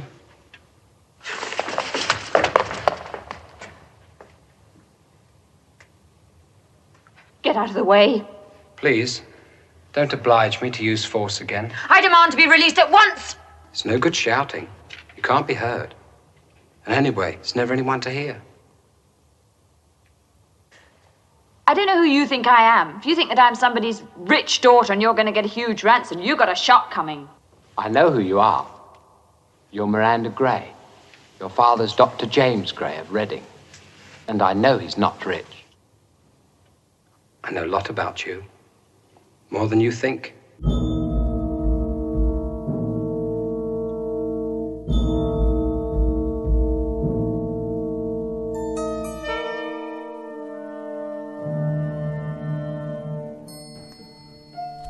Filmaço, hein? Filmaço, né? Gosto bastante. Excelente filme. Eu acho que é o. É o pra mim é o último grande. É, o Canto do Cisne. Pra mim, o último grande filme. A gente é. pode passar rapidinho pelos ah, três Funny últimos é legal, ali. Funny né? Girl é, é legal, mas. É legal. Sei lá, acho mais um veículo ali pra Barbara Streisand do que outra coisa. Ah, mas, pô, merece. Eu acho que ela é muito boa, né? Tudo bem. Mas, Vamos falar mas depois, não, né? assim. Eu mas prefiro eu, muito entendo, mais o The Collector. Entendeu? Entendo for para comparar. Assim. Tanto, é que, tanto é que a gente escolheu Isso. esse e não o outro para destacar. É. Nosso Terence Stamp. Terence Stamp, Samantha Eager. Basicamente o filme são os dois, são né? Os dois. Os dois. Filme confinado. Filme confinado, baseado num livro de um cara chamado John Falls. John Falls. Isso. Que é o mesmo cara que escreveu A Mulher do Tenente Francês, né? que também deu Olha um filmaço também, né? É, interessante. Com a Meryl Streep. E é engraçado que esse John Falls, ele citou como inspiração aquela cena em que o personagem do Terence Stamp coloca a Samantha Eager para dormir, né? Depois que ele bota lá o cloroforme, né? Isso. Depois que ele sequestra ela, ele leva para casa dele, bota ela lá na, naquela prisãozinha lá que ele montou para ela. E ele bota ela para deitar na cama direitinho, abaixa a saia dela, tudo, né, nos conformes ali, com respeito, como ele gosta de dizer. E ele diz que é, ele se inspirou para escrever isso no livro dele numa cena de um filme americano que ele tinha visto, que ele não lembrava qual era, em que um cara levava uma garota bêbada pro apartamento dele, botava a menina para dormir, tudo também respeitosamente, e a garota acordava no dia seguinte com os pijamas do cara e não entendia nada. Ah, que filme hum. é esse? É, bom, eu já pensei em dois aqui. A né? Princesa Isso... e o Plebeu. Ele, é, ele provavelmente estava falando. Princesa e Plebeu. Ele provavelmente estava falando do filme do, do William Wyler que acabou dirigindo Exato. Um livro, um filme baseado no livro dele, né? Coincidência, dele. né? Uma coisa é, inspirando a outra. É. O Wyler, ele. Você sabe qual o filme que ele deixou de fazer para dirigir o colecionador, né? Noviça Rebelde. É. Ainda não era o momento dele fazer o musical, né? É. Não, e ele dizia que ele, ele tinha um problema com a noviça rebelde, que ele não sabia como o que fazer com freiras e nazistas juntos, entendeu? E, ia ter uma dificuldade de resolver isso. É uma combinação um pouco peculiar. Né? É. Aí é. ele não quis fazer e aí resolveu fazer uma coisa. Alguns dizem, né, que ele escolheu fazer esse livro, fazer esse, esse filme. é, fazer o filme sim, sim. a partir do livro, porque ele viu uma oportunidade de se conectar com o público mais jovem, né? Uhum, porque ele está fazendo aqui um filme que é um filme de um serial sim. kidnapper, né? Não é nem um serial é. killer, é um serial kidnapper, um sequestrador serial. Ele tem uma carinha de anos 60, carinha de. É. Querendo é, eu até, eu até queria comentar numa... isso, né? Acho que a gente até pode voltar um pouco pro. Só passar aqui é, como ele faz uma migração de estilo, né? Porque você Isso. vê filme, ele faz, ele fez filmes como poxa, Ben-Hur, Da Terra Nascem os Homens. Ele é muito bom. E aí ele faz uma migração para um filme como Infâmia, né? Que é uma que é muito diferente do que ele fez nos anos 30 e é um filme já muito conectado com a modernidade, né? Com o cinema moderno. Hum. E aí o colecionador mais ainda. E que feliz escolha de ter o Terence Stamp ali, né? É. É um filme que puxa bastante pro filme de terror, de diabo. É, é né? um thriller também, né? É o, uhum. ele, ele, ele, se conecta muito para mim com psicose também, né? Com psicose. E é um filme que dialoga com muito com. A tortura do medo. Do, com a tortura do medo. Do Michael Paul. E, e, e tá muito conectado com o momento, né? Porque você vê que a menina da Samantha Eager, ela é uma menina livre, que vai pro pub beber junto com alguém, ele seguindo ela. Tem aquela coisa da juventude, dessa juventude livre que o personagem do Terence Stamp está querendo combater.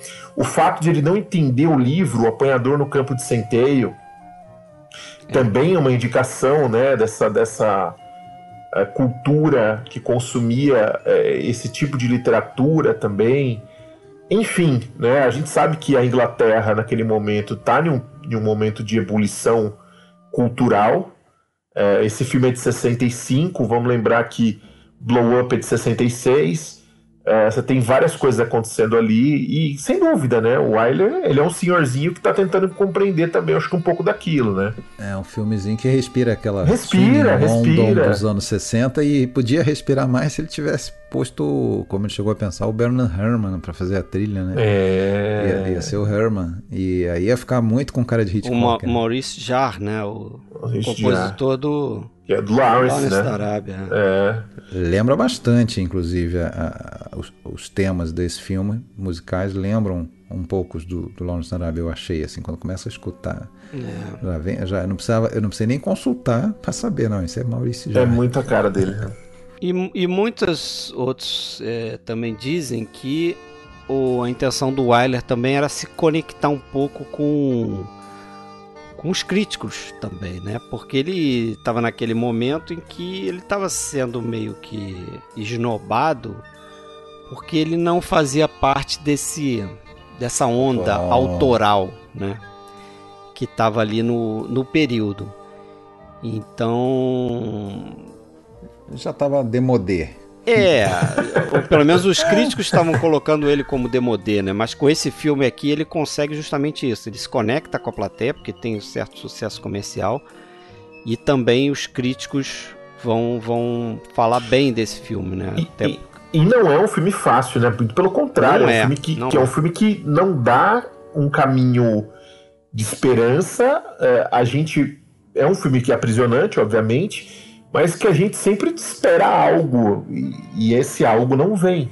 Né? Então não é um filme fácil, ele é um, pelo contrário, ele é um filme bem pesado. Uh, acho que também a escolha do Wyler é usada nesse ponto de ter topado fazer.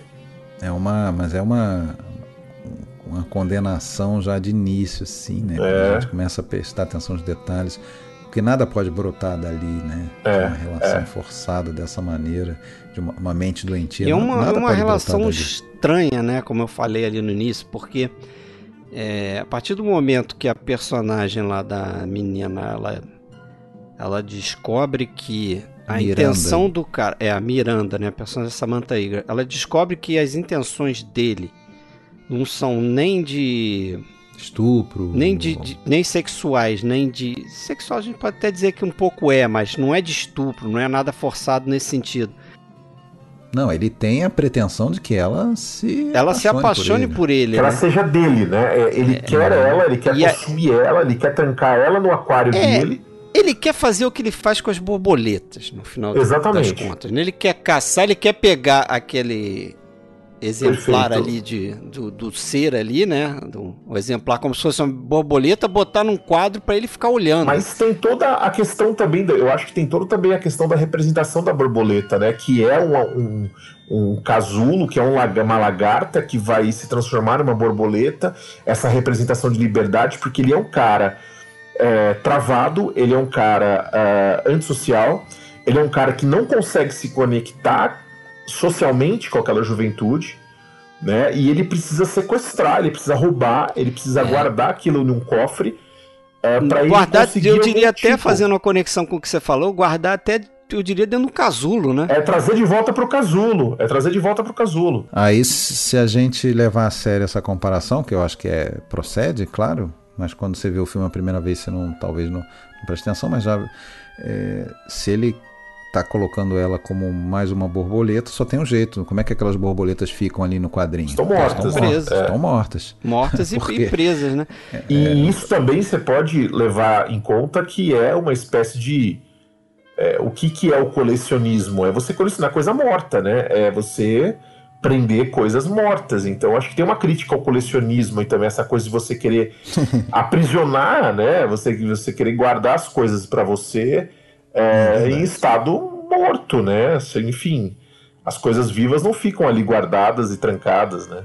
Mas eu acho interessante porque, assim, quando tem mais a cena pro final do filme em que é, vem aquela, aquele ato dele, né, totalmente inesperado, que ele dá uma aliança para ela e pede para ela casar com ele, né? Uhum. Ele monta um jantarzinho e tal e dá uma aliança para ela propondo um casamento né? Uma coisa absurda ali, se você pensar, porra, como é que o cara tem na cabeça dele ele acha que aquilo ali vai funcionar, né? Mas quando ele faz isso e, e ela percebe que, porra, ela vai continuar presa ali, que é a única chance dela ela aceitar aquilo. Né? É, e, e, e, depois ele acha que, ah, não, ela aceitou muito rápido porque ela quer né, se livrar dele ali de alguma forma, vai ter o lance das testemunhas no casamento, então ela vai escapar.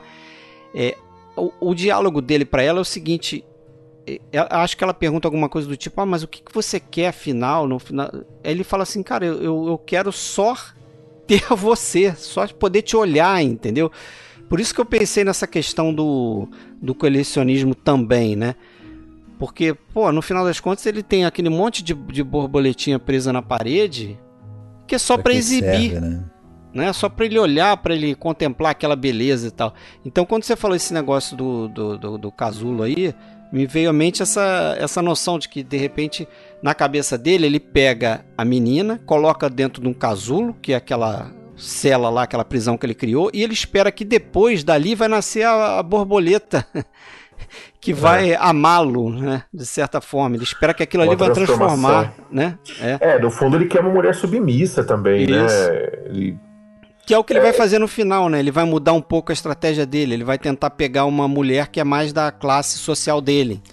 É, isso aí que impacta bastante, né, no final, né? É. Que a gente vê que é um comportamento dele que vai ser recorrente, né? Eu, eu não sei, ah, de novo aqui eu vou, de novo vou achar um problema aqui, mas por favor, não, eu gosto do filme, tá? Que fique bem claro, que fique bem claro, eu gosto do filme.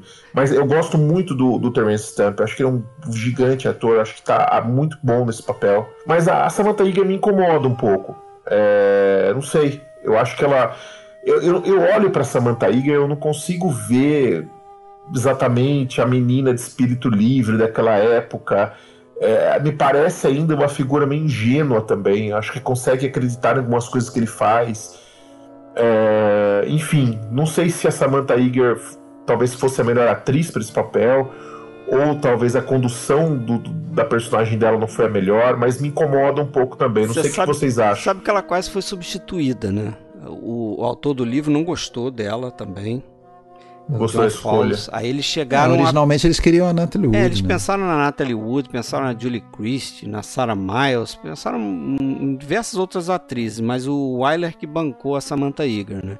E o Wyler aplicou na Samantha Eager aquela estratégia que muitos diretores fazem, né? De tipo, chega pro teu protagonista e fala, ó, chegou pro Terence Stamp e falou, ó, evita ficar junto dela, a conviver com ela aqui. Deixa ela isolada. Deixa ela isolada. E o Terence Stamp disse que basicamente o que o Wyler e ele fizeram foi torturar ela. Entendi. assim, a ponto dela de arrancar aquela atuação dela. E ela foi muito elogiada, né? Ela concorreu ao Oscar. Sim, ela, ela, ela acabou sendo indicada e o Terence Stamp não. É. É curioso é, isso, curioso, né? No final das curioso. contas. Curioso. E, e o Terence Stamp era a única opção do Wyler. E, e em Cannes, os dois ganharam, né? Cannes deu o prêmio pros dois, deu para ela e para ele. Sim. E no Oscar só ela foi indicada. Só ela foi. foi. indicada. O Wyler disse que viu é, dois filmes que o, que o Terence Stamp fez. Acho que um, deles deve ser o Billy Budd, né?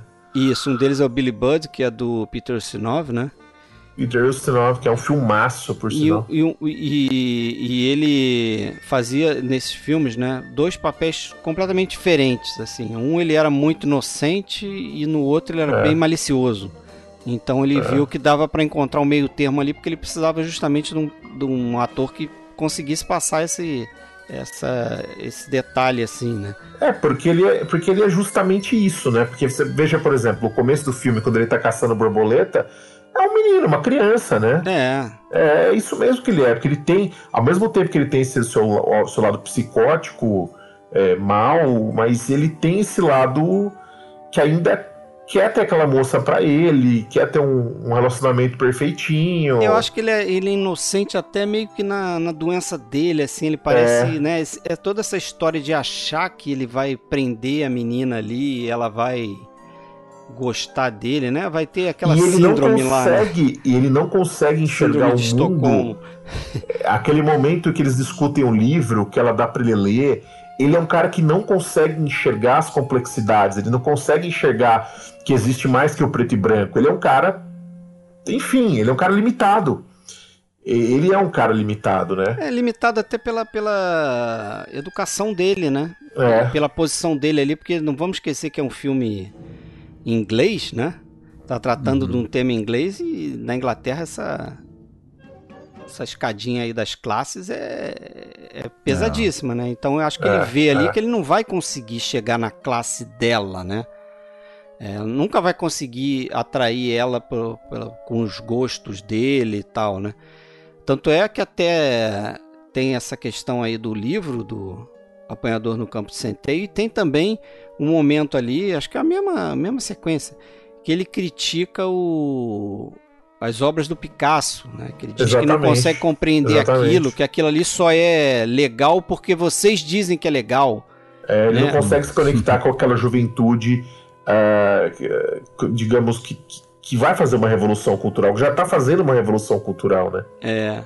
Terry Stamps, tá falando, vocês estão falando dele, eu tava lembrando do Toby Dammit. Chegaram a ver Ah, esse, excelente, excelente. Do, não, esse não vi não. Do Fellini. Fellini. Tá dentro, tá dentro daquela coletânea Histórias Extraordinárias, se eu não me engano. Exatamente. É, é, a melhor, é o melhor episódio.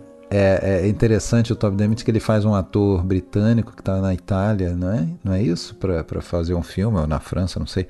É, mas, e, não, na Itália. E, e parece que o personagem dele está indo, tá indo fazer esse filme porque foi prometido para ele uma Ferrari de, de, de, cachê.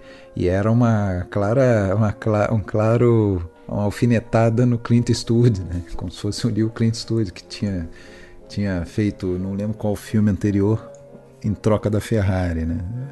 Se eu não me engano, foi até um dos um dos da trilogia aí do, do, dos, dos dólares. dólares. Deve ter é. sido o último.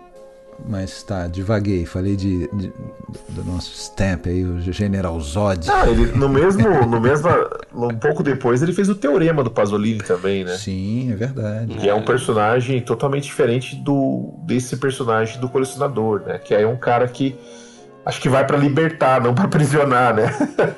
ele vai para libertar a família, mas a família não sabe o que fazer com a liberdade e tal. Mas enfim, também tô divagando aqui. Mas o, o colecionador tem isso mesmo, né? Tem essa coisa do que o, que o Fred falou, do Picasso, do Salinger, né, que é o autor do, do Apanhador no Campo de Centeio. E, e eu, não, eu não li esse livro, mas é um livro muito falado, até porque também, agora, curiosidade, né?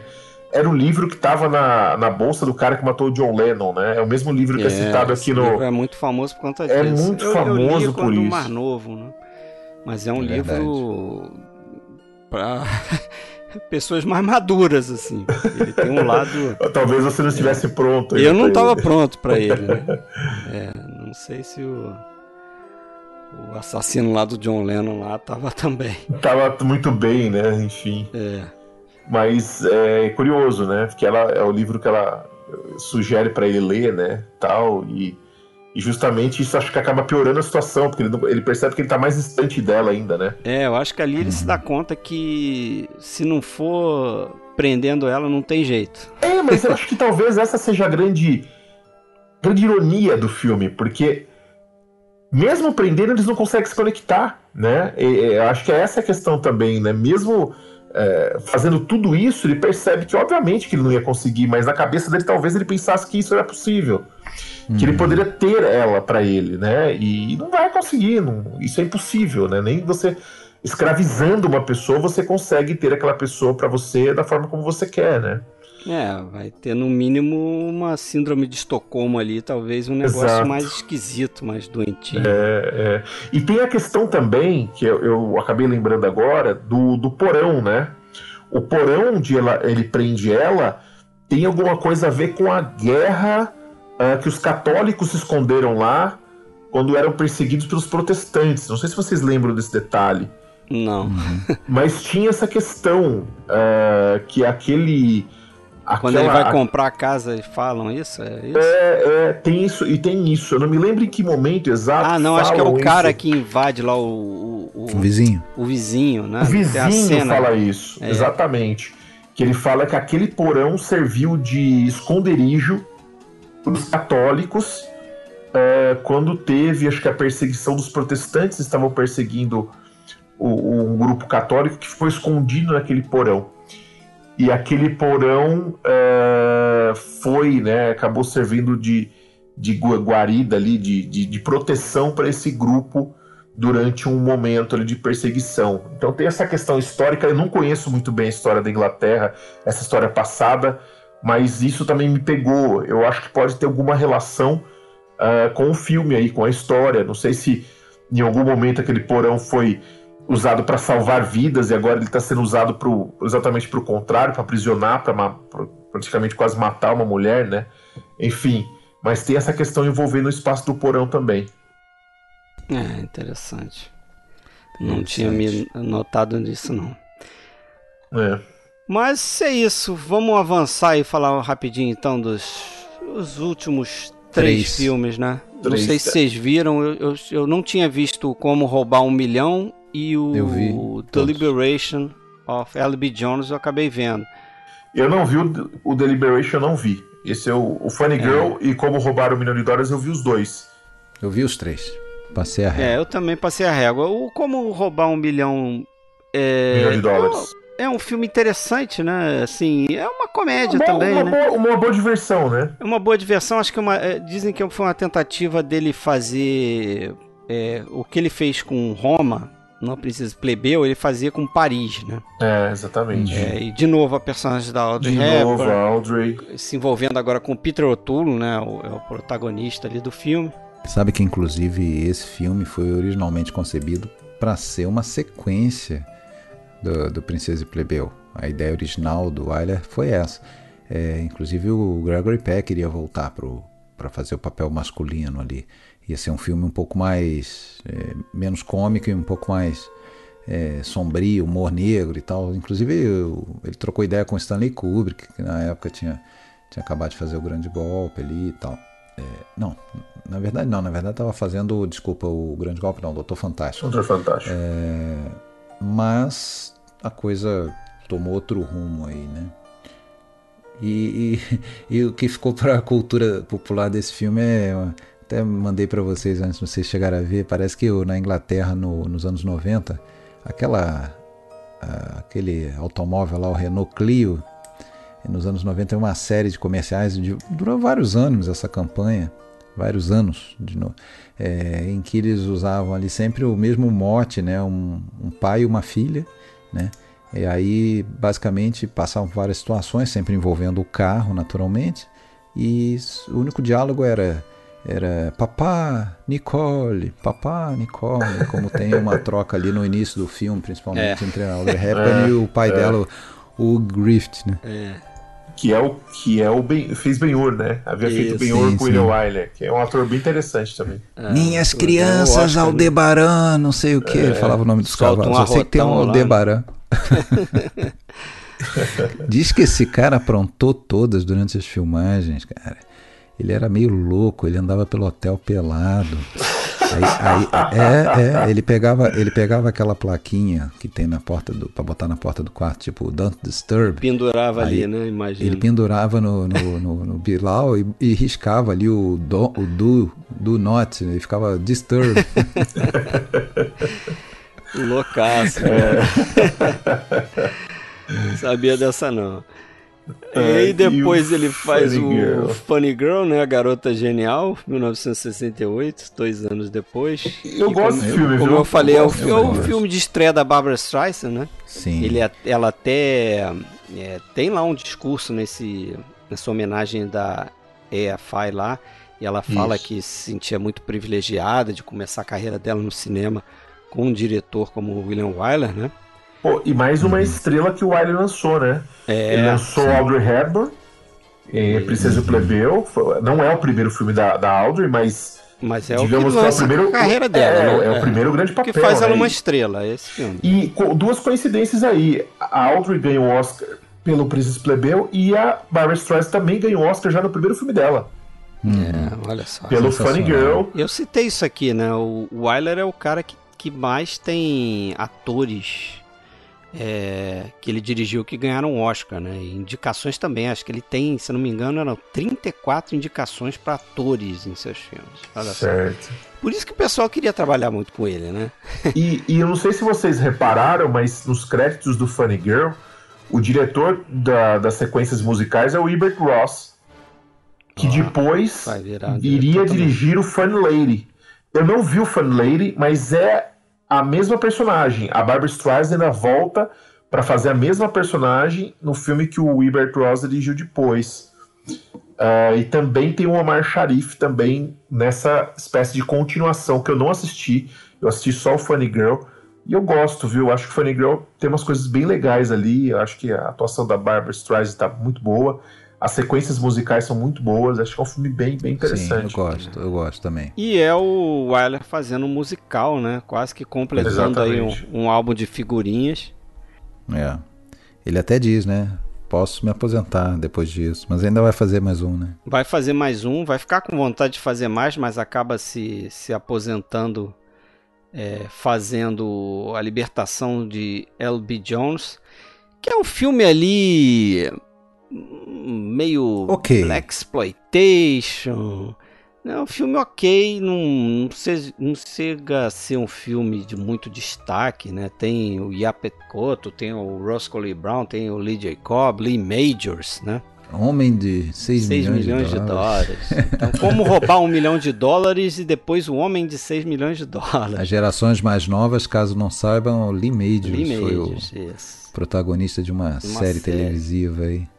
Ele era um ciborgue, né? Ele era um ciborgue. Não, não, como é que é? Não, ele era um cara que foi provavelmente, Acho que ele eu lembro bem, da um guerra, acidente, né? não é? E, e Acho que ele tinha ido pra guerra. Ciborgue, é... Uma coisa assim. Ele... É, coloca umas partes robô no é. corpo dele, ele vira mais robô do que. Enfim. Mas esse é o limite. E tem a Bar Barbara Hershey também, né? A uhum. atriz que depois vai, vai fazer sucesso aí na década de 70. Exato. E 80 Sim. também. Mas é um. Assim, vale ver, né? Mas não me impressionou muito, não.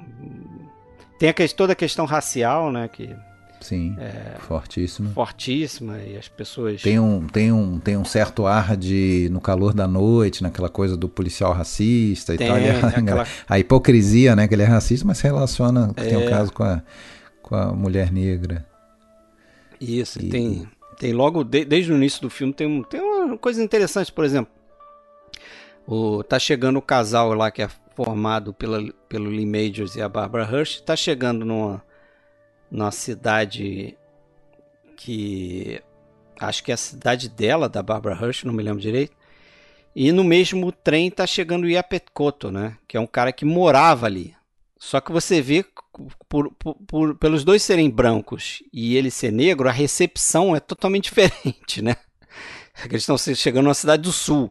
Então, apesar de um estranho estar tá chegando numa cidade estranha, ser, é muito mais bem recebido do que um, um, um morador dali que estava afastado e que está chegando, só que é negro. Então, vai sofrer por conta disso, né? Então tem essas coisas legais, assim. Mas hum, vale ver, vale ver. Para fechar completar o álbum de figurinhas aí também do, do senhor William Wyler. Ele resolve se aposentar, né? Depois de 50 anos de carreira. Isso. E, e diz aí que um belo dia, a esposa dele conta, né? No, naquele documentário que a gente andou vendo aí, que um belo dia ele acordou, anos depois, assim, falou: Nossa, tive o pior pesadelo da minha vida é, ah, o que, que foi? Ah, eu sonhei que eu estava num set dirigindo mais um filme. Ou seja, ele talvez não quisesse se aposentar naquele momento, mas se aposentou, tomou gosto, é. não queria mais voltar depois não. Não. Curtiu aí o, os Curtiu últimos 11 as, anos. As viagens aí, né? Diz que ele e a esposa uhum. viajavam muito. É, a gente fica com. No, no, final desse livro aí que a gente que baseou o estudo, né? Os filmes de William Wyler, tem lá uma uma sessão de conclusão que tem um, umas citações de pessoas ilustres sobre o William Wyler. Eu deixo duas aqui. O André Bazin, famoso crítico francês, dizia que o William Wyler não podia ter imitadores, apenas discípulos, porque ele é um cara tão versátil que era difícil você encontrar uma forma de imitá-lo, né? Porque ele se adequava ao tema, né? Ele não colocava as convicções dele na, e modificava o tema para fazer o filme que ele queria. Ele pegava o que, que esse tema pede e aí ele se adaptava. É isso que o Bazan dizia do Wyler.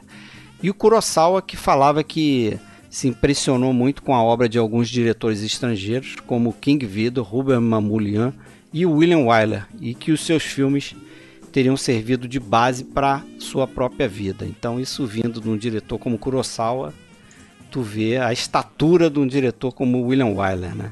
William Wyler morre, né, 27 de julho de 1981, na Califórnia. Curiosamente, um dia depois aí do, do meu aniversário, estava fazendo sete anos nessa época aí. Ele morreu 27 de julho de 81. Mas conclua aí, faça o desafio. Ia, um desafio, a gente fez isso quando a gente fez o Ford. Eu ia falar, vamos fazer o, o nosso top 5 William Wyler. Quais são os seus cinco favoritos de William Wyler? Da carreira toda do William da Wyler. Da carreira inteira. Vamos lá, tudo. puxando então a filmografia do William Wyler, hein? Vamos ver. Fácil, hein? Fácil. Fácil. Tá fácil? Não, tô brincando, tô sendo irônico. Eu acho que os, três, os três primeiros eu sei, eu vou precisar pensar um pouquinho eu no quatro. Eu colocaria os cinco, né? Sem, sem ordem. Vamos lá, eu colocaria Ben-Hur, os melhores anos de nossas vidas. O... Sem ordem, você falou? Sem, Sem ordem, é. Melhores anos de nossas vidas. Da Terra Nascem os Homens, acho que eu colocaria É, esse é um revisão. belo filme também. Tarde Demais e... e, e, e, e, e? e... Ah, Pérfida. Pérfida. Pérfida, Pérfida é um filmaço. É. Botaria esses cinco. Quais foram? Desculpa, repete Pérfida, Tarde hum. Demais, hum. É, Da Terra Nascem os Homens, Ben-Hur, Uhum, os melhores anos. E os melhores anos de nossas vidas. É, eu, eu, eu, eu tava já anotando aqui antes de você fechar e agora conferi que são exatamente os cinco também. É. Então é fácil, eu, Rafael, vamos lá. Eu, eu, eu, meu favorito é o Pérfida, eu acho que é o. o mais que o Ben-Hur. Mais que o Ben-Hur. Ben-Hur seria o segundo, eu acho, vai. Hum. Quase empatado com o Pérfida. Os melhores anos de nossas vidas, acho que também tem que entrar. O Tarde Demais tem que entrar. O quinto colocado, só que eu fico na dúvida. É, eu, os quatro aí você concordou com a gente. Eu concordei então. com vocês. Agora, o quinto, eu tenho uma dúvida. Eu posso concordar com vocês, da Terra Nascem os Homens. Mas tem um outro do Alien que bate forte para mim e eu revi agora quando a gente fez o primeiro episódio e que filme, que é o Jezebel. Eu acho que talvez para ser diferente de vocês, eu acho que eu vou ficar. E a carta também, né? A carta é um filme também. Carta tem também. Coisas, é. Tem coisas muito fantásticas. É, ali, vamos estender que... para sete, pronto. Tá bom, Jezebel. Jezebel Sete é um dicas aí. Incrível, incrível, Jezebel. Então vamos lá, se, se, se a pessoa que está nos ouvindo aí viu a gente falar dos filmes pra caramba e não viu muita coisa, quer focar nos sete filmes aí, seriam esses sete que a gente citaria: Jezebel, A Carta, Pérfida, Melhores Anos de Nossas Vidas, Tarde Demais, Ben-Hur. Ben-Hur. É, da Terra Nasce os Homens. Da Terra Nasce os Homens e Ben-Hur. Exatamente. Sete. Beleza. Beleza, senhores. Valeu, Rafael, mais uma vez. Imagina, eu Valeu. que, eu que agradeço o convite. Sempre um prazer estar conversando sobre cinema com vocês. E espero encontrá-los aqui mais, mais vezes. Beleza. Encontrará, Abraço, porque então. faremos novos convites. Você sabe que você está no, no cronograma do PFC para 2023. Eu sei, Com sim. certeza. Sempre muito bom. Obrigado, gente, mais uma vez, muito obrigado. Grande abraço a vocês e principalmente para todo mundo que nos ouve aqui. Grande abraço. Valeu, valeu, Alexandre. Então. Valeu, Fred. Até a próxima, cara. Abraço.